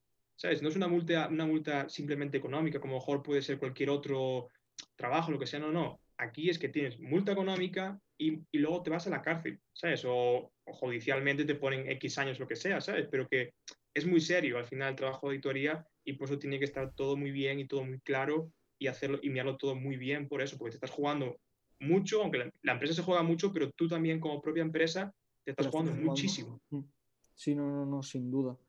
Y, bueno, antes de pasar aquí a mi compañero José, bueno, pues aprovechando un poco que has estado en banca, que yo también estoy, Y bueno, con todo el revuelo que estamos viviendo de BVA, Santander, CaixaBank y Bankia, eh, ¿qué futuro le, ves a la, banca, a la banca nacional? ¿Piensas que podemos tener una banca como puede ser la americana con, con Wells Fargo, Bank of America y los grandes, los grandes de América? ¿O, ves una banca un poco más extinguida y, y ya tirando a lo comercial sin mucho recurso financiero? Igual también por la educación que tenemos aquí en España. Claro, es que yo creo que también muchos es por eso, es decir, porque aquí la banca tiene mala fama. Y tú le preguntas, yo creo que a la mayoría de la gente por la calle y te van a hablar mal de los bancos. Te van a decir estafadores, que me roban dinero, que ellos solo miran por sí. Pero a ver, es un negocio, es decir, la, gente muchas veces parece que no entiende de que la banca tiene que ganar dinero. Para que el banco siga estando ahí en la calle, el banco tiene que ganar dinero, como gana Amazon, como gana Inditex, porque Inditex no te está arreglando las camisetas. Pues el banco tampoco. Es decir, el banco al final pues tiene que subsistir, necesita, necesita sus ingresos. Y a ver, a día de hoy, pues sobre todo en España, está la cosa muy difícil por tipos de interés, es decir, cada vez están más bajos, más bajos y más bajos. Entonces, cuando los tipos de interés están más bajos, porque luego a lo mejor viene un padre y nos dice, no, es que yo de aquella tenía dinero en la cuenta y me daba un 7%. Y yo, claro. Pero es que ahora, con tal como están los tipos de interés, el banco no puede darte pasta. ¿Por qué? Porque no puede no tiene beneficio. Entonces, ¿qué hace? Pues tira por comisiones, porque no le quedan otra. Entonces, comisiones de custodia, comisiones de entrada, comisiones de salida, penalizaciones. Está claro. Mm, que se llega a nivel americano en cuanto banco grande, no sé, es decir, a ver, a nivel nacional el Santander es un muy buen bicho, es decir, es muy potente, tiene muchísimos activos, el BVA también, y el BVA en cuanto a la parte de digitalización es brutal digitalmente el BVA en España es el mejor. Y ahora, por ejemplo, pues CaixaBank se junta con Bankia, van a hacer un, también un banco enorme. Sí. ¿Qué pasa? Que tiene que tender a eso, es decir, tiene que tender a que queden dos, tres bancos, es decir, no sé si quedarán tres o cuatro, pero no puede haber 15 bancos. No. no puede haber 15 bancos porque es que no puede, es decir, al final, joder, en América pues conocemos a cuatro o cinco grandes y son los cuatro o cinco grandes, que a lo mejor habrá pequeñitos, no conozco tampoco si hay cajas de ahorro como hay aquí, ¿sabes? Me refiero a cosas así, no sé. Pero tiene que ir a eso, a que cada vez haya menos, todo el proceso de digitalización simplemente mucho más. En vez de haber cinco oficinas eh, como hay eh, aquí a lo mejor en mi calle, a lo mejor hay dos Santander, pues tiene que haber uno, tío. ¿Por qué? Porque tienen que menos ingresos, pues menos costes. Sí, no, no, no, si es que es así, ¿no? Es la, la, lo que decía José de Amazon, ¿sabes? La fórmula es esa, a menos ingresos, menos costos. Claro, que repunte. Luego tema bolsa, estamos, es decir, yo creo que es diferente, porque al final tema bolsa, el Santander lleva cayendo 15 años. Muchísimo. Es decir, tiene repuntes y tal, pues que lleva tendencia bajista toda la vida, por así decirlo. Y el VA lo mismo y tal. Pero yo creo que fuera de lo que es el mundo bursátil, como bancos están bien, me refiero. Al final, el Santander es bien visto, muchas empresas de fuera vienen a Santander a pedir créditos, préstamos, el BBVA también. Es decir, son bancos que tienen su potencia, no puede, a lo mejor no son un JP Morgan, pero son bancos potentes. A lo mejor tampoco es a lo mejor el Deutsche Bank en cuanto a Alemania, que tiene su poder allí en Alemania y son el banco, por así decirlo. Tiene un buen nombre también. claro. En la lo que pasa es eso, que a nivel España, las preferentes, por ejemplo, hizo mucho daño a la imagen, mucho, mucho daño porque ahí lo hicieron mal, la verdad que ahí fue la cagada, porque luego te pasa eso, luego te pasa que arrastras esa mala imagen muchos años, tío, porque si a tu abuela le pasó, tu abuela no va, a vivir con que el banco es malo. Claro. Si le pasa a tu padre, tu padre va a pasar lo mismo, es decir, al final quitarse eso de encima cuesta mucho, cuesta mucho porque somos muy radicales, entonces si no nos gusta, no nos gusta, y si nos gusta, no nos gusta. Y yo creo que ahí le va a costar, pero yo creo que va a tender a eso, que tres, cuatro bancos de aquí a, yo que sé, 15, 20 años, no sé, e intentar subsistir porque tienen que subsistir para nosotros. Es decir, no, no podemos quedarnos sin bancos. Qué va, qué va. Veremos a dónde nos lleva, ¿sabes, Yago? Porque como estamos los dos un poco ahí en el sector, veremos hacia dónde nos llevan, ¿sabes? Pues nada, tío, voy a pasarte con, con José y, nada, un placer. A ti, tío. Estar hablando contigo. Nada, Yago, tío. Eh, yo te quería preguntar ya más tema, lo que es inversión como tú, como inversor individual, ¿no? Que sobre tu estrategia y tal, porque un pajarito por ahí me ha dicho que eres más de swing trading. es cierto, ¿no? Sí, me gusta más, más que nada por el tema de que no tengo tiempo, tío. Es decir, como al final mi tiempo pues lo pues, pues, eso, por temas de trabajo y picos de trabajo, pues hay veces que no tengo mucho tiempo y no veo el mercado a lo mejor todo lo que me gustaría, pues tiro más por ese tipo de operativa, ¿sabes? Es decir, una operativa más tranquila, no de estar de, son las 5, tengo que estar atento. No, es decir, de que si entras tengas la tranquilidad o seguridad de que va ahí, ¿sabes? Y que no sé si ponle meses o semanas o años o lo que sea, pero no hago un day trading o corto plazo porque más que nada no tengo tiempo. Es decir, yo no puedo ponerme un lunes todo el día mirando gráficos a diario porque no tengo tiempo, más que nada. Entonces, al final, tiro más por ese lado, quizás por eso, y porque yo creo que al final la bolsa tiende a subir y pues hay que estar ahí, es decir, aprovechar la tendencia alcista de largo plazo también. Y claro, porque no es lo mismo que analicemos las cuentas de una empresa nosotros que analice una persona que es auditor de cuentas, ¿no?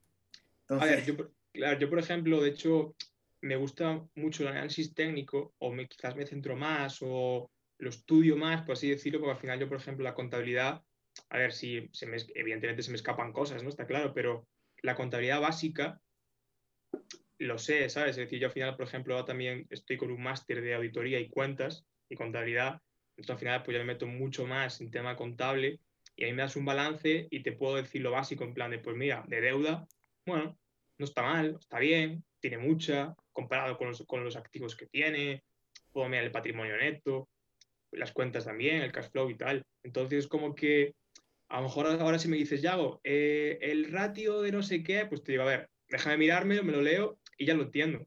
Entonces, como tengo esa facilidad por, por, los estudios que tengo, pues como que siempre tiro un poco más por el técnico por eso, porque al final lo que es la parte fundamental... Claro, pues, que está como saturado, ¿no? Es tu día a día de trabajo. Claro, y, y, al final tardo menos, ¿sabes? Me refiero, a lo mejor me unas cuentas y te saco más o menos un tal en, no sé, mm, en poco tiempo, ¿sabes? No, no necesito un estudio ahí a conciencia de, no, eh, voy a ver las cuentas y tal una semana. No, porque al final como es mi día a día la contabilidad, pues como que se, ya lo hago un poquito más rápido, por así decirlo. Claro. Entonces tu, tu estrategia busca empresas más growth, no más momentum, en verdad. Claro, es decir, yo al final, por ejemplo, yo creo que tienes que tener un poquito también de empresas muy estables, si quieres eso, la tranquilidad que hablábamos, ¿no? En plan de que sepas que va a tener una corrección, pero que va a seguir ahí, sea un Apple o sea un Facebook por historia o un Amazon, si tienes capacidad, claro. Y luego, pues también, evidentemente, querrás un poco de crecimiento, querrás a lo mejor esas empresas como fue Tesla o cosas así que te den un poquito más de rentabilidad, pero claro, que se fundamenten también, que tengan muy fundamental, ¿sabes? Es decir, porque están diciendo, uff, por técnicos son la hostia, ¿no? Están creciendo y tal, pero bueno, que también las cuentas me estén reflejando, aunque, por ejemplo, estén en pérdidas, eh, NIO no está dando beneficios, no creo, me parece hace poco que estaban en pérdidas. Pero bueno, pero es que las ventas van creciendo, supuestamente. Tema complicado. Claro. Pero yo creo que hay que mezclar un poquillo, ¿sabes? Para hacerlo al final más diversificado y con menos riesgo siempre. Claro, entonces yo te quería preguntar, así aunque ya está en meterme en el tema que, que, no te gusta, bueno, no te gusta, prefieres el técnico, pero yo soy fundamental que, ¿qué recomendarías como auditor? Un consejo que tú le darías a las personas que le guste el fundamental, que le guste mirarse los números de la empresa, en, que, en algo en que, oye, fíjate en esto, que yo lo considero importante en mi experiencia. A ver, yo creo que la deuda es importante, pero también hay que saber diferenciar una empresa, por ejemplo, como puede ser Apple, por poner ejemplos, a una empresa pues nueva como Skilled o, otra. ¿Por qué? Porque a lo mejor Skills al principio necesita un poquito más de deuda para financiarse, para tirar el proyecto arriba, y a lo mejor un Apple no necesita tanta deuda porque ya tiene un negocio asentado y es muy diferente. Entonces también hay que saber cómo compaginar eso. Deuda tiene que haberla, porque el costo de oportunidad de no tener deuda es malo. ¿Por qué? Porque la deuda te ayuda a, lo que tienes tú, a eso, a funcionar. ¿Qué pasa? La deuda no puede comerse todo tu activo, porque si mañana te pasa un problema, si tu deuda a corto plazo es muy grande o muy superior a lo que tienes tú en tu balance, eh, también de corto plazo, eso no me gusta, por ejemplo. Sea pequeña o sea nueva o sea una empresa ya madura. ¿Por qué? Porque mañana te pasa un contratiempo cualquier cosa. Y te tienes que, te vence toda la deuda y estás jodido. Y estar jodido no mola. sea la empresa pues, grande o pequeña. Claro. Y luego tema beneficios, sobre todo que vayan creciendo. Es decir, bueno, pues que un año pues, se mantuvo un poco estable o bajó un poquito porque a lo mejor X circunstancias, pero que veas un crecimiento en, en las ventas. Y a ver, y si luego también, pues, evidentemente, los ingresos al final, el resultado neto, pues no es positivo porque es una empresa nueva, es normal. Al final las empresas tienen que empezar a, trabajar, tienen que ir poniendo cositas, pero que veas, que ves ese crecimiento. Y a ver, luego si ya que quieres meter el tema de cash flow, pues oye, pues ya miras un poquito más si realmente están eh, pues invirtiendo en la propia empresa y demás, pero en tema balance me quedaría con el reparto de deuda activo, que es algo que se mira muy fácil y te da ya más o menos una visión así rápida de cómo está repartida la empresa. Y luego, pues ingresos que vayan creciendo, que es fundamental, que no veas que la empresa está cayendo en, beneficio pues 10 años, porque ya es señal de que a lo mejor esa empresa le va a quedar poquito. Y yo creo que con esas cositas ya tienes más o menos una idea, ¿sabes? Muy básica, pero tendrías así como una pequeña idea de la, cómo va la empresa en los últimos cinco años o así. Y aparte de, tener tu cartera de swing trading y eso, ¿llevas, ¿tienes una cartera de inversión a largo plazo? Mira, yo a largo plazo no tengo, como a, muy largo plazo, tengo fondos de inversión. Estoy indexado y tengo tres fondos de inversión. Estoy indexado al, al MSCI World, a emergentes y a small caps. Porque la tendencia de los últimos 15, 20, 30 años es alcista, es un buen promedio y yo me creé una cartera de indexados, no te cobran comisión, aportaciones periódicas y que queda allí, pues ese dinero, pues eso, 10, 15, 20 o 30 años, porque es dinero que en principio está ahí porque no lo necesito y que vaya creciendo. Y luego, pues las acciones al final no, no busco algo de momento a 20, 30 años, porque yo creo que con eso ya lo estoy cogiendo, por así decirlo. ¿Y tienes alguna empresa así favorita que de fanboy o que tú digas, joder, esta empresa me encanta por, por su negocio, sus números, su todo. A ver, sé que Manuel está muy con Facebook, o estaba, por ejemplo. sé que era muy famoso de Facebook. Eh, no soy, la verdad, que muy fan de muchas empresas, por así decirlo. Es decir, me gustan al final las empresas que lo hacen bien, pues como hablábamos antes de Inditex a nivel nacional, que me parece un empresón, entonces me gusta. Y, también lo que dijiste tú, que al final a lo mejor me inviertes porque está en el mercado español y todo eso. Y a nivel pues americano, al final hay empresas que yo sé, es que tú a, Amazon, tío, es que no, es quitas el sombrero. Y un Apple, aunque te guste el producto o no, porque a mí, por ejemplo, yo tengo un app, yo tengo un iPhone, pero hay cositas que no me gustan. Obviamente la empresa, a mí que me justifiques que no pones un cargador por el medio ambiente, a ver, ¿sabes? Me refiero, lo harás por ahorrarte costes y punto. Pero queda bien que digas, no, es que el medio ambiente nos importa. Pues oye, qué sé, pero no sé, al final me gustan las empresas que lo hacen bien, pero no te diría, por ejemplo, quédate con una. Pues no sé, a lo mejor por trayectoria, por crecimiento, diría Amazon, porque yo creo que al final ahí es, es una reina. En, ese es de los míos. Sí, sí, sí, sí. No te voy a decir Tesla. ya no. Yo soy Amazon fanboy total. ¿Y, qué opinas del momentum que hemos vivido en 2020 con todo el tema de la growth stocks por los aires? De, ¿Tú crees que, claro, porque la bolsa hay años más de growth, años más de value, años que hay ambas, años tranquilos, ¿no? ¿Qué opinas de que 2020 haya sido un año de la growth, encima relacionado con todo esto de la pandemia y todo? Ah, yo creo que también ahora está mucho el, bueno, se puso muy de moda, ¿no? Todo el tema de la tecnología, porque al final es futuro, está claro. Y yo creo que mucho también es por eso, porque al final la gente, como dije antes, se mueve donde va el resto de la gente, ¿no? Y si se pone de moda algo, pues la gente tira para ahí. Si pasado mañana yo creo que se pone de moda, eh, no sé, Walmart, en plan de los supermercados, pues la gente irá ahí y dirá, no, no, supermercados nunca va a ir mal, no sé qué. Y yo creo que la gente pues tiró a lo mejor también por growth en ese sentido, pues aprovechando a lo mejor que era un mercado muy alcista y aprovechar ese momentillo, ¿sabes? Para intentar a lo mejor coger más rentabilidades que a lo mejor que te puede dar una empresa que es más madura y que no es tan cíclica.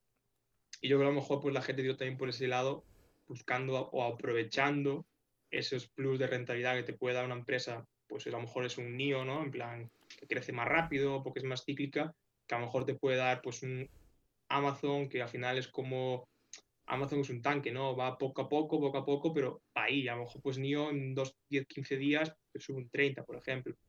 Entonces yo creo que la gente a lo mejor buscó eso. La gente supongo que la que tiene conocimiento, vaya, no los que van al final a editor y copian, vaya. ¿Sabes? ¿Y qué opinas ya, y voy terminando, de, de todo este movimiento que hemos vivido en 2020 con esto del confinamiento en lo que todo el mundo ya quiere invertir en bolsa? Yo voy con unos amigos me dice, tienes que comprar esto, tienes que comprar esto. Yo sí, sí, ahora.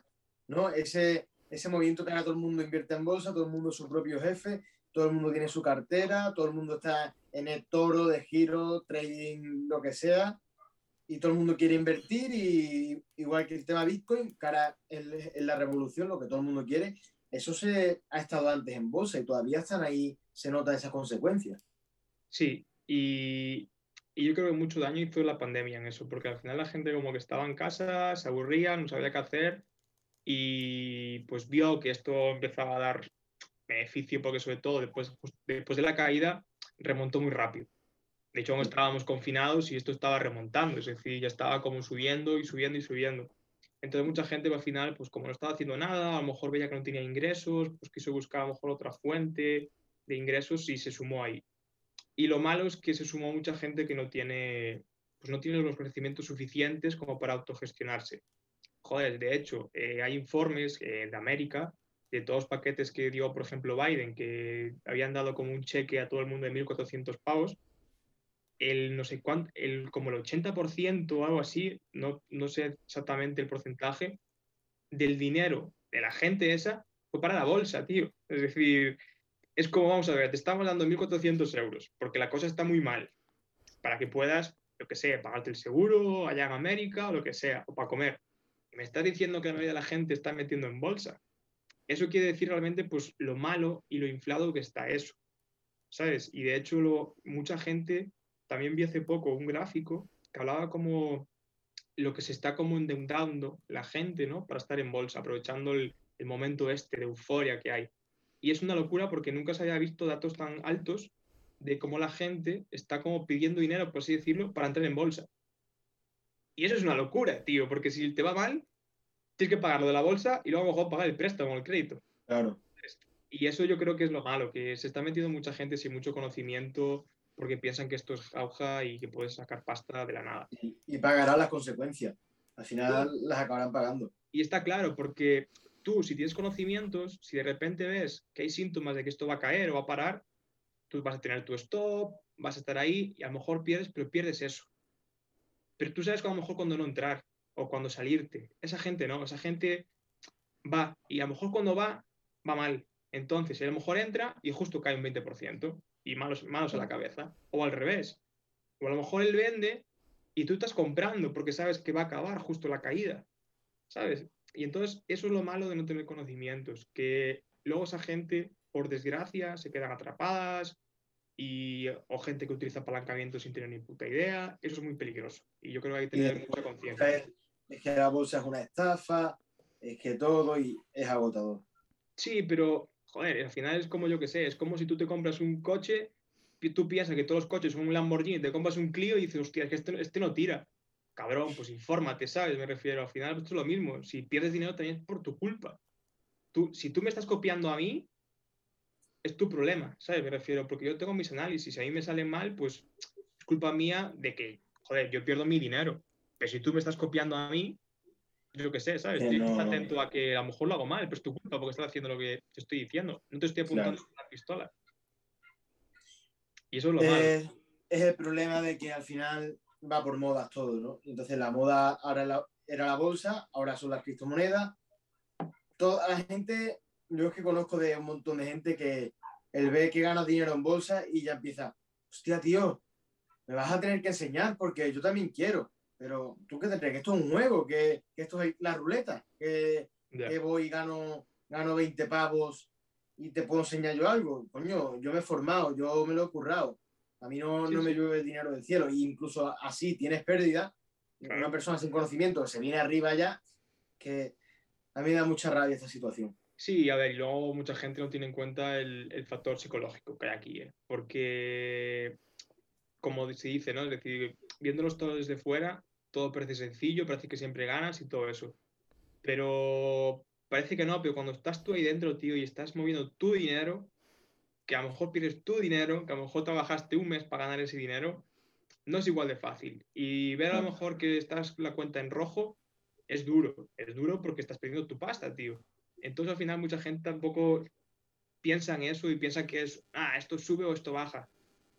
No, ¿sabes? Y al final hay que estar bien formado, yo creo, para entrar en esto. Si no quieres al final, pues tener consecuencias. Porque luego tiene la gente, no, es que yo he copiado a, a Bolsazón, he pagado los mil pagos para estar todo el año, le copio lo que hace el tío y he ganado pasta. Vale, ten suerte, tío, eso es suerte. Eso es suerte, eso es suerte. nada más yo puedo intentar hacer como Messi y intentar hacer tres sombreros, pues que a lo mejor no van a salir, tío. ¿Sabes? Y eso es la gente esa que entra ahí, copia y punto. Pues yo qué sé, pues no sé. Si quieres hacer eso, Aldo, que luego ganas, pues de puta madre. Es decir, me alegro. Pero luego si pierdes, no eches la culpa al otro, tío. Nada, pero eso no, no, va a durar toda la vida. O sea, el hecho de, lo comentas de Javizón y lo hilo con, con el año del growth y, y este boom que estamos viviendo, o sea, por ejemplo, en el 2020, es lo que comentaba José, todo, todos los patrones rompían, todo era alcista, cualquier empresa con una cuña, con que está haciendo un rebote en un suelo, todo, todo subía. De hecho, bueno, ya lo, estamos viendo. Eh, tengo analizado con, con Yago en cuarentenas por Zoom los dos juntos empresas, que las ves ahora. O sea, vimos Peloton en 30 pavos, eh, y llegó a 170 o 150 y empresas de estas que dices Zoom en 180 que llegó a 600 casi eh, de estas locuras que dices vale este, este año donde todo el mundo gana donde cualquiera tonto que se metiera incluso es que aunque te metieras en enero o en diciembre mm. hasta antes esto de estas caídas de marzo también ganabas o sea, todo el mundo ganaba todo el mundo era feliz esto era la hostia cualquier empresa que tocabas dices mi más soy un crack tengo una varita mágica eh, frena un poco, pon freno de mano, porque esto no es toda la vida así. Va a haber momentos donde esto corrija, ¿no? Porque yo lo comenté ayer en el directo. Esta caída de, del 10% que tuvimos fue es una mierda. O sea, un 10% después de toda la subida que hubo, yo creo que es un aviso, rollo. Hey, te voy a avisar, brother, ten cuidado, como caiga fuerte, asústate. O sea, si cayera un 20%, ahí ya te asustas, entras en un año bajista o, o en cualquier cosa de estas, ¿no? Pero Tío, una caída de un 10% después de una subida de todo lo que vistes, amigo, pues es, es muy sencillo, tío. O sea, fue muy sencillo. Y no, no, no, voy a nombrar ninguna, aunque ya se nombró hace un rato, ninguna em, empresa de estas, ¿no? De cuando todo va bien, sí. Pero cuando cae el mercado, se vienen por ahí capturas de, me está dando un chungo, estoy mareado. Eh, pero, eso, pero eso es por lo que hablábamos. Es decir, al final la gente entra por eso, porque como que ahora estamos alcistas, todo el mundo quiere entrar, todo el mundo quiere ganar dinero, pero luego cuando hay, que va a haber una corrección, porque tiene que haberla, porque tiene que pasar, pues luego la gente a lo mejor ya no le gusta la bolsa.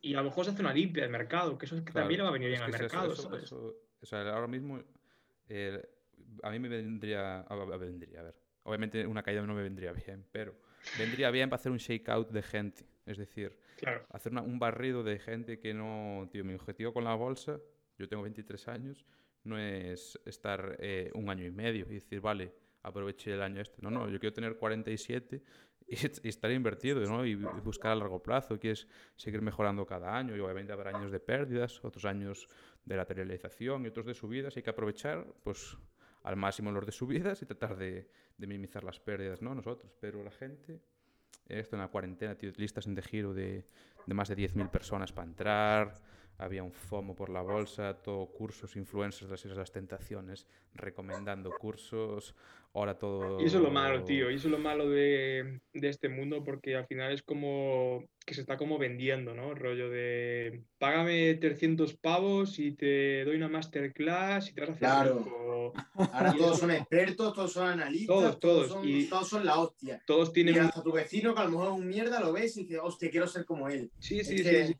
Es que, de hecho, yo también estoy muy cansado de eso, tío. Es decir, de toda la publicidad que tengo en YouTube, tío. Joder, es que es todo eso, tío. En plan, gente tirando así dinero. ¿quieres participar en mi masterclass? Aprenderás a ser tu propio jefe.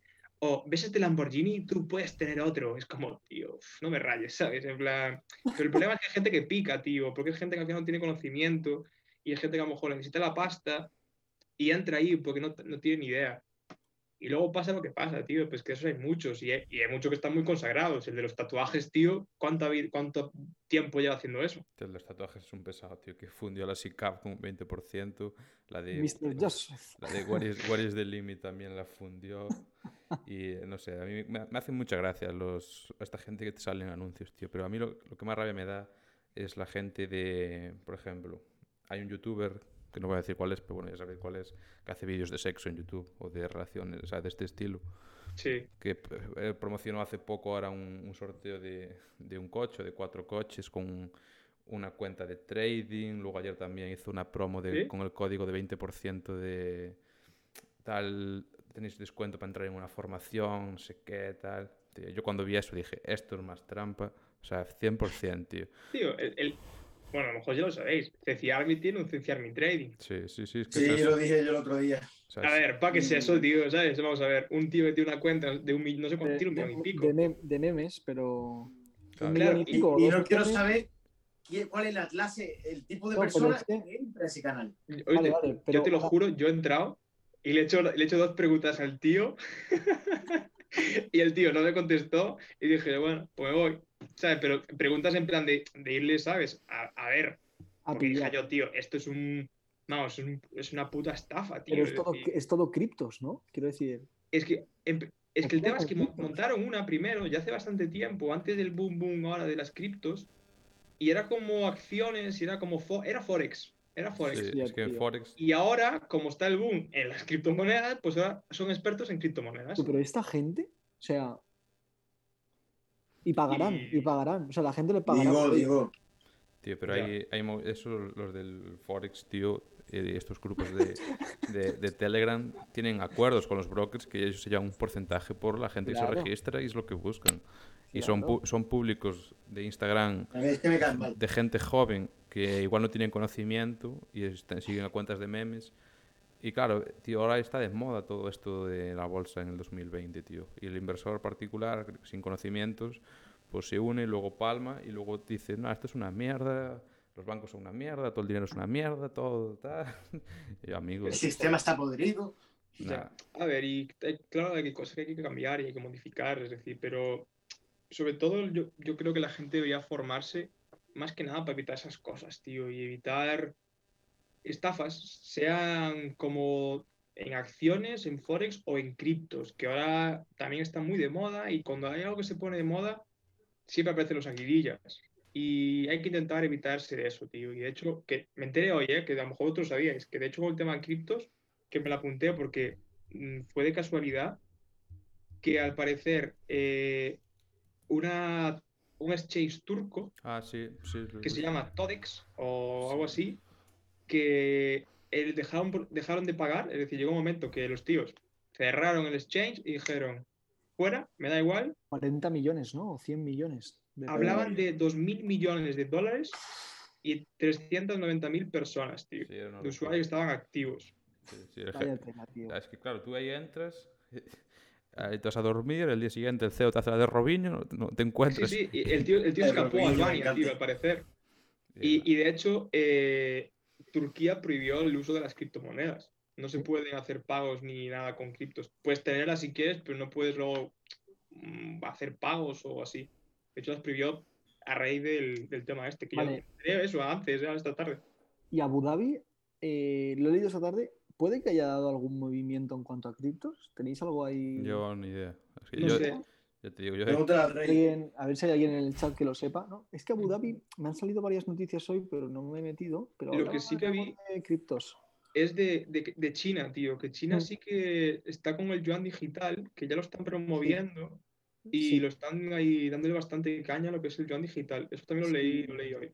Si te interesa, eh, eh, Yago, subimos una, un artículo, un, bueno, un post en, en, en, Insta hace un par de meses sobre el euro digital. Lo habían probado en, en sí, Francia eh, con dos millones de personas, una cosa así. Mm. luego hicieron una encuesta, hizo una encuesta del BCE Y bueno, la gente lo que más buscaba o lo que más puso en la encuesta era que quería que el euro digital nos sirviera como eh, GPS, en plan, que ellos querían que fuera como el dinero fiat, en plan, que tú pudieras transaccionar sin que nadie pudiera saber qué estás haciendo con ese dinero, porque claro, el problema del euro digital es que tú lo tienes en un dispositivo y en ese dispositivo se queda marcado la hora, el día, el de establecimiento, la cantidad, ¿sabes? O sea, lo que sí que estaban pidiendo los usuarios era que, que hubiese una, una manera de, de, de, opacidad ahí para, para no, para que la gente no pudiera saber muy bien lo que estaba haciendo con, De hecho, Suecia también estaban promoviendo la, su moneda propia también en digital. No, promoviendo no, la tienen ya.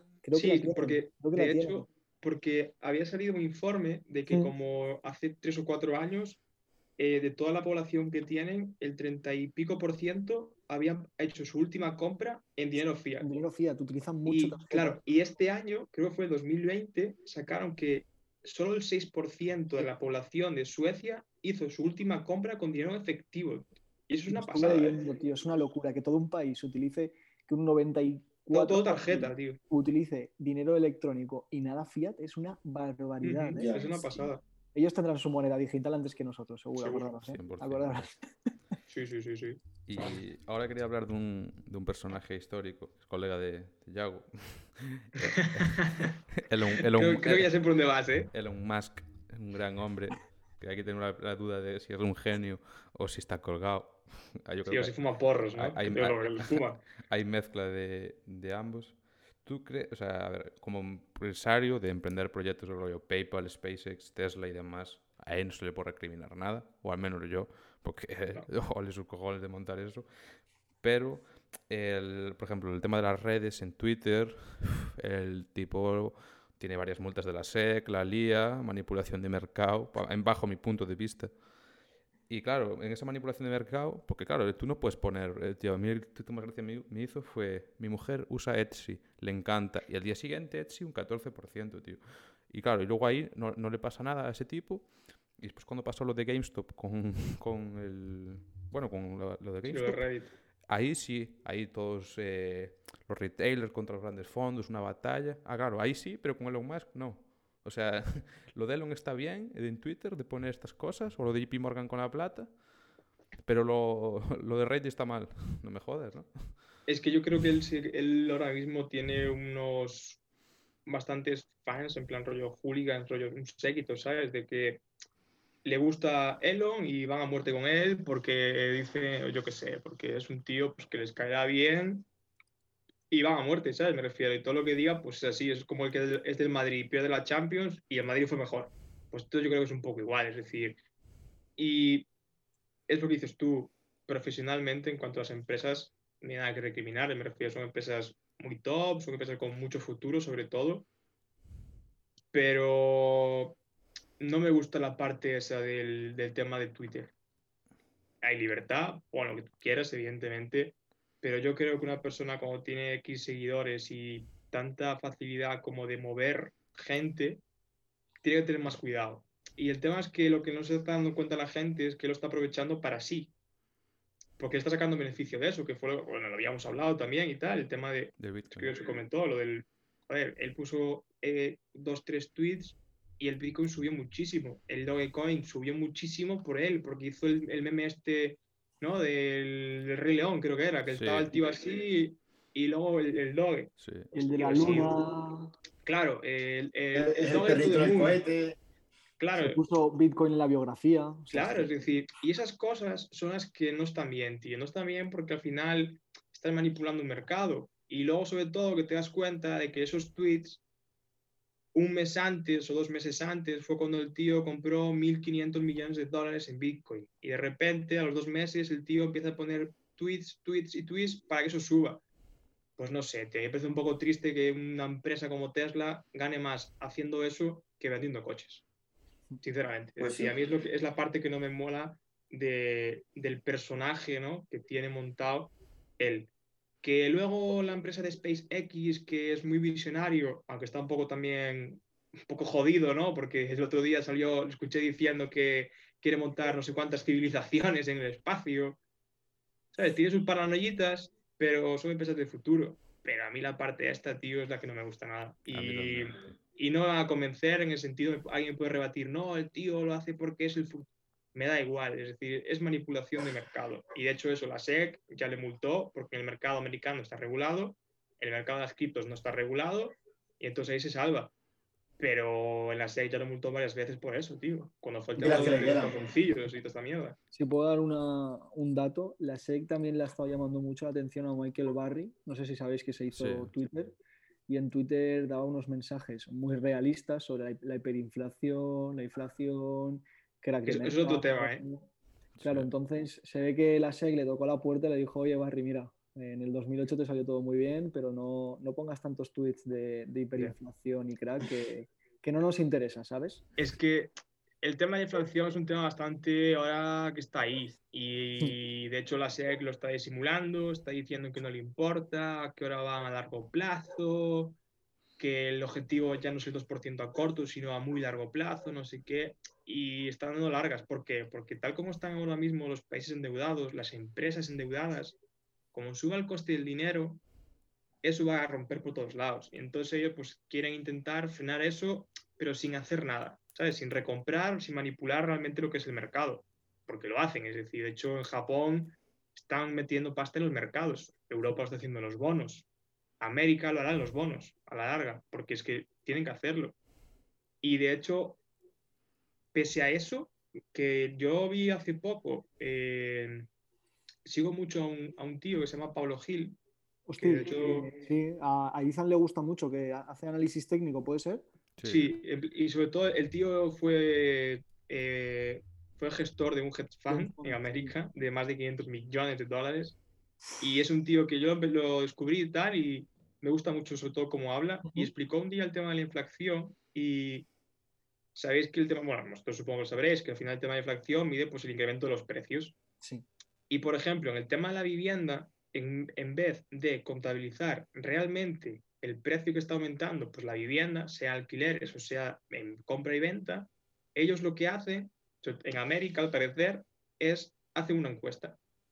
Hacen una encuesta telefónica, llaman a, pues, no sé, a X gente y les preguntan, eh, mira, perdona, ¿tú estás eh, alquilado o eres propietario? Si te dicen que eres alquilado, la siguiente pregunta es, bueno, ¿cuánto estás pagando de alquiler? lo apunta. Y siguiente persona. Si tú le dices que eres propietario, la pregunta que te hacen es, eh, ¿tu casa en cuánto la venderías o la alquilarías? Y es que a lo mejor la misma casa, yo te doy una cifra, tú das otra, José da otra, Eima da otra. No es nada objetivo. Entonces al final ellos, eso es muy manipulable, porque puedes decir que Venganito te dijo que en vez de 500 mil dólares, la vendía por 10 mil dólares. Y eso es muy, muy, muy manipulable. Y luego además hay otras movidas de un ajuste hedónico que le llaman, que también le hicieron ahí para manipularlo un poco más, que realmente la inflación es mucho más de lo que realmente dicen que hay en América a día de hoy, por lo que dice este tío. Y la verdad que las explicaciones que da están muy bien y la verdad que si interesa, échale un ojo al tío este, que es bastante bueno. Pablo Gil, a mí Izan me lo ha dicho muchas veces. Yo sí sirve en cuanto a la inflación y ya le doy paso a, a Ima, que la habíamos cortado. Eh, sobre la inflación, una manera de fijarse mucho es en materias primas. Yo, hay, un, meme, hay un meme que rueda por, por, el grupo de, de, la, de, la, madera en máximos, que lo dije el otro día, pero es que eh, tenemos la madera en máximos, el trigo, tenemos la soja, tenemos materiales de, de, utilización diaria y sin ellos no podemos vivir, que están en máximos. Es porque la inflación está ya muy en encima nuestra, ¿sabes? Y esos materiales se ven pues subidos claro. para, y, y, y, es muy fácil, es decir, suben los precios, ¿qué van a hacer las empresas? ¿Comerse esa subida de precios y dejar los precios en plan de sus productos finales igual y ellos tener menos ingresos o subir los precios para ajustarlo? Totalmente. Sí, sí, sí. Pues ya está, es decir, por la inflación lo ven ahí. La inflación vista. Para saber si claro. sí, sí, la empresa no es tonta, digo yo, vaya. Nada, Ima, te paso otra vez. No, yo ya, ya casi había acabado lo, lo, del tema de los más porque sabía que quería comentarlo con, con Yago porque tenemos visión parecida, o sea, acerca de que empresarialmente el tipo es un genio, pero eh, como lleva la, el cargo de CEO que se puso lo de Tecno King y todas estas cosas. El nombre de la hija. Eh, eh, a mí eso me parecen, me parecen locuras. Y la verdad que yo de lo que tenía aquí ya, ya he acabado. No sé si alguien del chat quiere hacerle preguntas a Yago del tema de, Pero bueno, como comentamos al principio de auditoría, de, de su trabajo, demás. Y luego tengo. Leí antes en el, en el chat que no sé quién estaba por ahí hablando de los NTFs. Eh, ah, sí, Ojito, los, eh. los NFTs. Sí. Hunter había puesto unas Sí. tres empresas de, de NFTs que había Sí. visto para la semana Sí. y había una pregunta antes que era sobre vuestro amigo. La había leído, eh, a ver si la encuentro aquí. PV pregunta, cuéntanos la historia de la planta que tenéis como inversión. no sé si es algo que tenéis vosotros por ahí. ¿sabes? Pero Esto es una, es una puedes, res- empresa. puedes tío. responder con Grow Generation, ¿eh? no hay problema. Sí, en plan, es como, a ver, es como si fuese un crowdfunding, por así decirlo, en el que es una empresa que está registrada en Alemania Sí, y lo que tú haces es como que compras una planta, por así decirlo, ellos la cultivan sí. y luego te dicen pues que la cosecha va a dar entre tanto y tanto, tienen siempre como, por así decirlo, un Un baremo y luego ellos tú te, te dicen, mira, pues está lista, pues que es- esta planta en 108 días está lista. Y tú a los 108 días ves la barrita como va avanzando y luego te dan la opción de vender la planta y luego te ingresan la pasta en criptomonedas. Hostia. Entonces, yo descubrí eso. ¿Y qué pasa? Estábamos un día de cachondeo, en plan, yo con tres colegas en Discord, estábamos jugando, estábamos de tal, y dije yo, chavales, acabo de descubrir esto. Os lo voy a contar. Y claro, y uno de ellos es un calentado. Y uno de ellos dijo, yo ya estoy registrado, me acabo de registrar. Y a ver, yo la duda, yo la duda que tengo, y es que no sea muy lícito. Lícito no en el sentido de problemas, sino en el sentido de estafa Sí. porque le estuve leyendo un par de cosillas y estuve eh, mirando así cosas y entonces mm, no sé, no sé realmente si es Si hay planta o no hay planta, ¿no? claro, porque de hecho ¿Pero la planta todo, es de algún estupefaciente o es una planta de un Eso tulipán? es lo que quería preguntar yo. Yo, ¿Es esa- no son, no son tulipanes. No son tulipanes, ok, son, son plantas Es- de aquí es- de... Sí, pero es, es la medicinal, ¿eh? Ah, la medicinal que se Claro, puede- no, no- no estoy Ah, dándole de comer a un camello, ¿eh? Vale, vale, Vale, esto vale, Qué grande. Claro, Hay eh, y, el tema es ese. Entonces, eh, estuve leyendo y había una página que hizo como un informe de... De hecho, la dijeron en el chat el nombre de, de la empresa, lo dijo Ah, Juanjo. Sí, UC Fields, ¿no? Esto. Es esa. Sí. Y el tema es que al parecer tienen una, una plantación en Portugal y la imagen que salen de la plantación, tío, es un puto chalet. ¿Sabes? Me refiero que no es un invernadero que digas tú, hostia, eh, ahí, ahí, ¿sabes? ¿Sabes? No sé, entonces con, con estas cositas son las que digo yo. Mm, A ver, que a ver, metimos 50 pavos entre cuatro, ¿sabes? Porque el tema realmente era, es como un estudio social, para ver realmente si es una estafa o no. Que a ver, que luego es la mítica, te devuelven los 50 pavos, dices tú, haz toda de puta madre, metes, metes 200 y luego te dicen, ala, que te jodan, ¿sabes? Pero, pero sí, es esa porque realmente, pues nada, queríamos mirar a ver A realmente. ver, yo, yo, yo, yo creo que, que siendo de, de Galicia, de Gravio, si queremos invertir en plantas de ese estilo es más sencillo. Habla con un colega y decirle, mira, Mira, oye, ¿y si quedamos para tomar un café y miramos ahí un par de asuntos? a ver, ¿quién tiene una finca por ahí escondida? A ver. Cabrones. Todo el día se habla de drogas aquí, ¿o qué? Tío. Por una o por otra acabamos siempre. No, pero mira, Joder, la idea, la idea está guay, eh, tío, porque, tío, No el quiero tema es que... joder, ¿qué me habláis? Es que el tema es como que te, te prometen como, te van a decir, dicen, tienen como cuatro plantas, te dicen qué planta dura X días, es decir, que en X días está lista la cosecha, te dice cuántas cosechas da y luego te da, pues eso, entre tanto y tanto puedes ganar, depende de la planta. Y, tío, con 50, con 50 pavos te dan entre 68 y 83 pavos. Hostia. ¿Sabes? Me refiero que si te dan los Ya, ya. 83, tío, el porcentaje está de puta madre. ¿Qué pasa? ¿Qué es eso? Que yo luego me huelo que. sí, sobre todo porque está el tema de las criptos por medio, ¿sabes? A mí si me dicen luego te hago una transferencia SEPA y te lo mando a tu cuenta corriente y tal. Pero claro, si me dicen no, luego te pago en criptomonedas. Sí, y ya, claro, igual, igual te pagan Dogecoins. claro, ¿sabes? O a lo mejor te lo pasan a una billetera que está en un exchange y luego para sacarlo de ahí no es capaz. ¿sabes? cobran O- lo más grande, sí. Nah, Claro, entonces realmente fue como un estudio social para luego informar al resto. Que cuando viste ya el chalet dijiste algo por aquí no me cuadra. Claro, claro, en plan, y he dicho, tío, es que no me jodas un chalet, tío, cultivando marihuana de la que se puede cultivar, ¿no? Por así decirlo. De la Es que un poco se- raro. Y había otra pregunta por aquí, De Juanjo, eh, Yago, de Juanjo, que pone, aparte del Santander, ¿qué otra empresa grande habéis auditado en PVC? Eh, a ver, ellos muchas, es decir, por lo que dije, al final por el tema de la rotación, pues van rotando. Seguramente si no auditaron, por ejemplo, el BVA, pues lo auditarán. Si no auditaron a Initest, lo auditarán. ¿Sabes? Es decir, al final, como se va rotando, las del IBEX, pues las tocas todas, por así decirla. A lo mejor, pues no tocas alguna porque no tienes en ese momento capacidad, porque de hecho tú para aceptar realmente un cliente tienes que tener unos mínimos, es decir, tienes que hacer como un estudio y tienes que programarte los fees, eh, el tiempo que vas a tardar y todo eso. Entonces, si tú no puedes ya permitirte eso, ya no puedes cómo gestionar esa auditoría. Yo estuve dentro de momento pues del Santander y no creo que me mueva de ahí, en plan no creo que me, que me quiten mientras esté en esa empresa. Y luego estuve, pues cuando se terminan los cierres anuales, la gente se distribuye un poco y va como así a filiales. Y yo, por ejemplo, pues estuve en Open Bank. Y, pero ah, puede rotar, ¿eh? es decir, a lo mejor pues tienen Telefónica ahora mismo, tienen también otra grande, que de hecho no me acuerdo cuál era que también estaban, que se trabaja bastante, pero sobre todo Telefónica yo creo que es la segunda más grande que tiene actualmente Price en cartera. No sé, es decir, de hecho, eso se puede mirar en Google perfectamente. Es decir, si pones eh, auditorías Big Four IDEX, te sale como salía una expansión muchas veces y cosas así. ¿Habéis visto el, lo que han hecho los de Telefónica? Una gran una cosa de puta madre. La T, ¿no? Sí, cambiarle el logo. Le cambiaron el logo, tío. los, esto, ¿no? Los puntitos. Sí, los puntitos. Nada, pues mira, pues siempre hacemos con, con los invitados un par de, de preguntas. Lo primero, si tienes alguna a nosotros, de cualquier cosa, estilo la pregunta de lo que sea.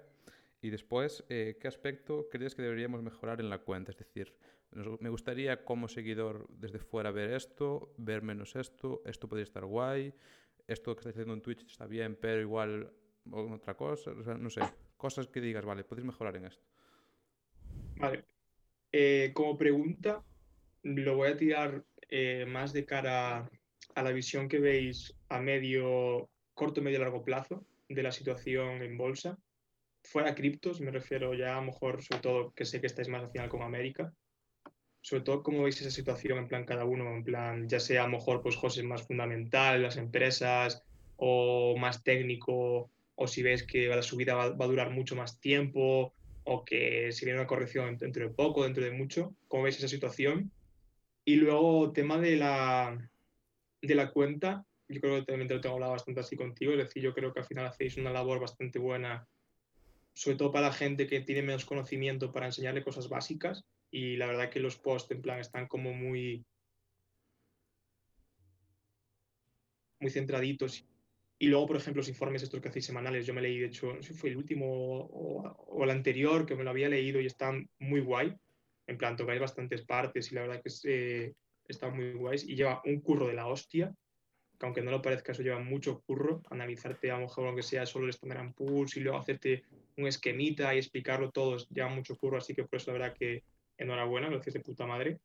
Y luego, pues al final es ir, subiendo más contenido así, tío, es decir, yo creo como que las bases las tenéis y tenéis que ser al final fieles a vuestro estilo, no ir, iros por esto me va a dar más beneficio a corto plazo porque si pongo cosas de, aquí vais a ganar tal. No, tío, es decir, yo creo que como lo estáis llevando y poquito a poquito se irá haciendo, ¿sabes? Al final.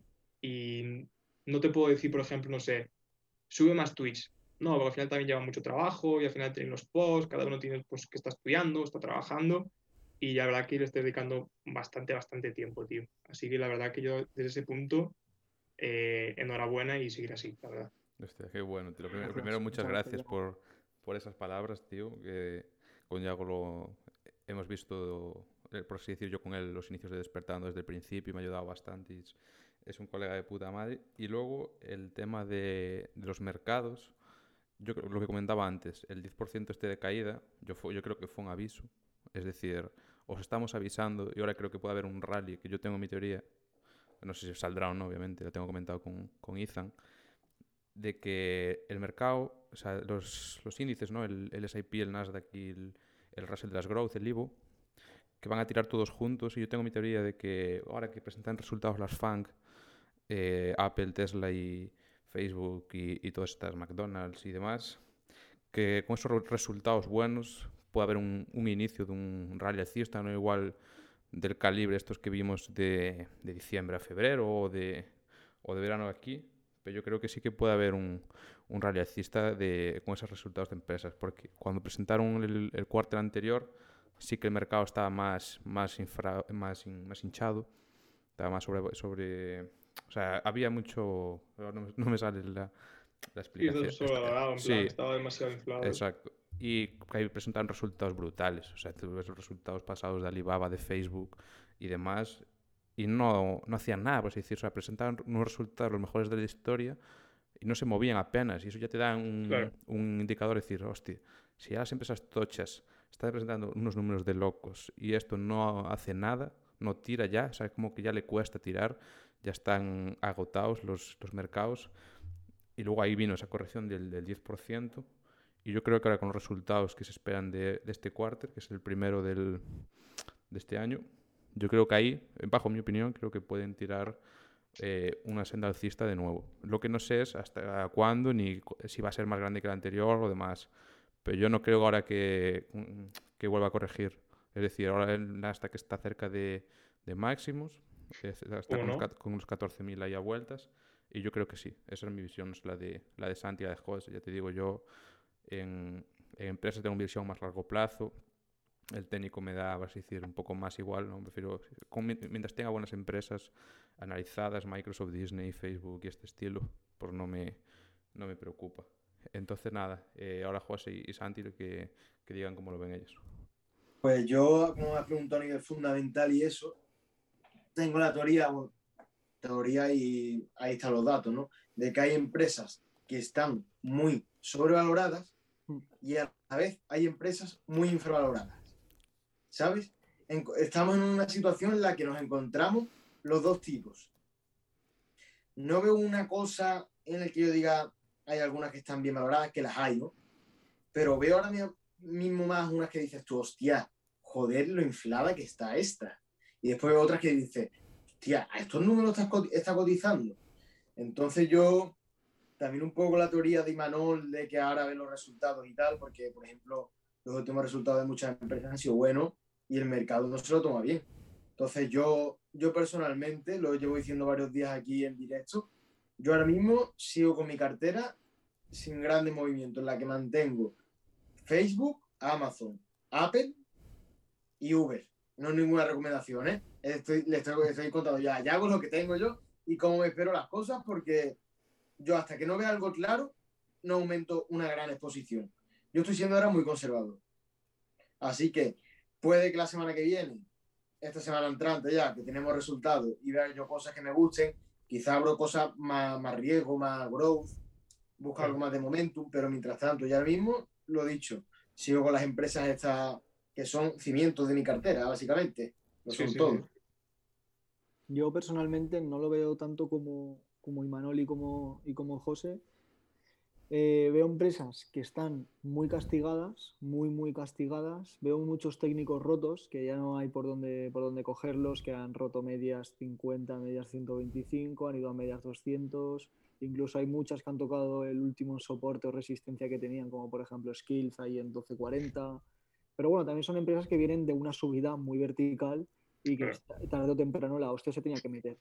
Entonces, yo sinceramente no lo, no lo veo tan optimista desde el punto de vista de, bueno, eh, vienen los earnings de las grandes y esto puede tirar un poco, más que nada porque yo fijándome, por ejemplo, en el Nasdaq, que es donde más expuesto estoy, hemos venido de un menos 10, que era sano y, y, todo, y todos sabíamos que necesitábamos una corrección, a subir poco a poco, sin, sin volúmenes, eh, con muchos gaps. Eh, y jugando un poco con el, con el inversor y con su cabeza. Entonces, yo creo que, vamos, mi predicción, que seguramente me equivoqué, pero lo que pienso que puede pasar es que estando en 14.016 que está el, el, Nasdaq, lleguemos a los 14.175, que fue el antiguo máximo, lo toquemos, subamos sin volumen, como llevamos subiendo sin volumen toda esta semana y la semana pasada y la otra, que no hay apenas volumen de subida, y, y, y volvamos a tocar un poco de medias. Estamos muy alejados de medias. A mí me gusta subir, pero también me gusta subir con cabeza y con volumen. Si y es que ese es el tema, que cuando haya una caída hay que buscar el soporte. Y los soportes están muy lejos. Están muy sí, lejos. Sí, Entonces, claro, la es, va a ser muy buena. Yo es que ese es el tema. Estoy como José. Yo en mi cartera mantengo pilares, como algunos dirían, cimientos. y, y sobre todo voy en cash. Yo hace una semana, dos semanas puedo decir, bueno, lo he dicho por el grupo de Telegram muchas veces y abiertamente y sin problemas, que estaba full invest. Incluso cuando el, el Nasdaq estaba bajando también estaba full invest. Me cubrí bien, me metí en cobertura, pero no tenía nada en margen, igual que tenía 50 euros, 100 euros, como mucho, ¿eh? una cartera pequeñita. Pero no iba nada, nada, nada full invest. O sea, iba bastante agresivo. Y ahora mismo, con las subidas que estamos teniendo sin volumen y gaps, debo admitir que voy un 40% eh, de liquidez y no cierro la, la puerta a poder ir aumentando liquidez esta semana. Pero porque no estoy cómodo con el mercado así. Yo... Sí, sí, sí, claro. A ver, es normal. Al final, lo que tienes que estar es tranquilo y asegurarte eso, que no, no pasen cosas así. Y sobre todo están diciendo que los soportes están muy lejos, sobre todo los índices. Muy lejos. Y están muy lejos. Y si te pones en semanal y ves el Nasdaq en semanal, ves la media 20 y dices, es que estoy a un 10% de la media 20. Sí, de hecho, lo comentábamos el, el, otro día, Santi, en directo con, con Ethan, que al SIP, al Nasdaq, tenían que corregir un 10 y el, el IBU un, un 4 y pico para luego tirar todos juntos. Lo que pasó es que no corrigieron una mierda, de hecho subieron, porque el viernes cerró 1,70. Pero siguen subiendo sin volumen. Claro, sí, sí, sí, sí, suben, suben saltando con, con gaps sin volumen, pero es eso. Al fin y al cabo, cada uno, por ejemplo, dentro del equipo, cada uno tiene un perfil. Eh, uno más conservador, por ejemplo, mi estilo de inversión es más agresivo, más, por ejemplo, empresas como DraftKings, obviamente. Más figurado. Si, si, si, todo cae, esas empresas van a ir a tomar por el culo, eso ya lo sé yo, joder. Rollo Skills, ¿no? Que también te gusta, supongo. Skills, también PaySafe, que me está dando por el culo.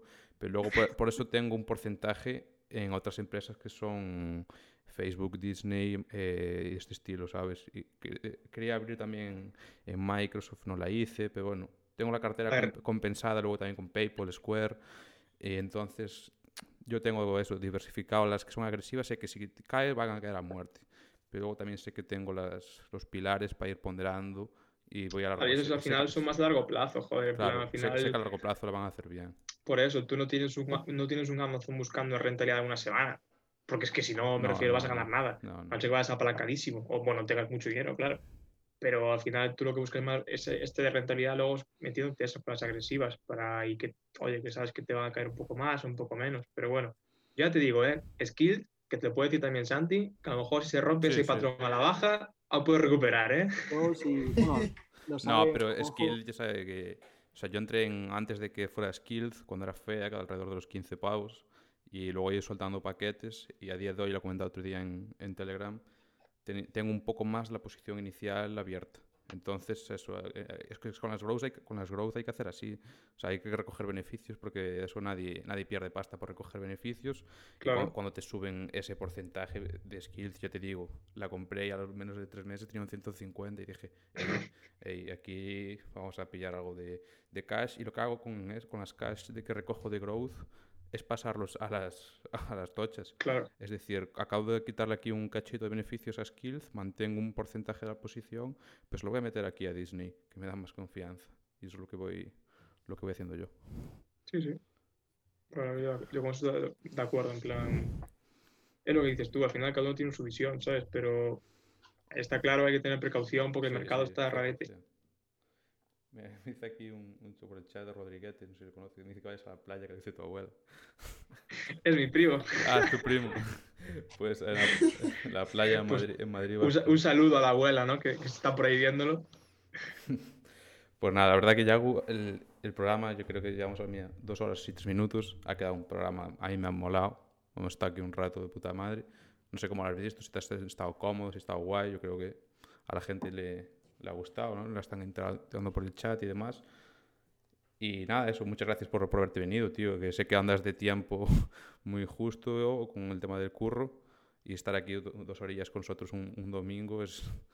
Hay que querer venir, básicamente. No, pero la verdad que eso, en plan, yo te lo dije a ti, que muchas gracias, primero por estar aquí de invitado, ¿no? Por estar aquí charlando, la verdad, que se agradece. Y ya lo sabes, que al final estaremos ahí para ayudar lo que haga falta tanto a ti que te conozco como igualmente Santi y José, que cualquier cosa que necesitéis o lo que sea, me tiráis un mensaje o al teléfono o a, Instagram sin ningún problema. Y para eso estamos, tío. La verdad que muchas gracias a vosotros.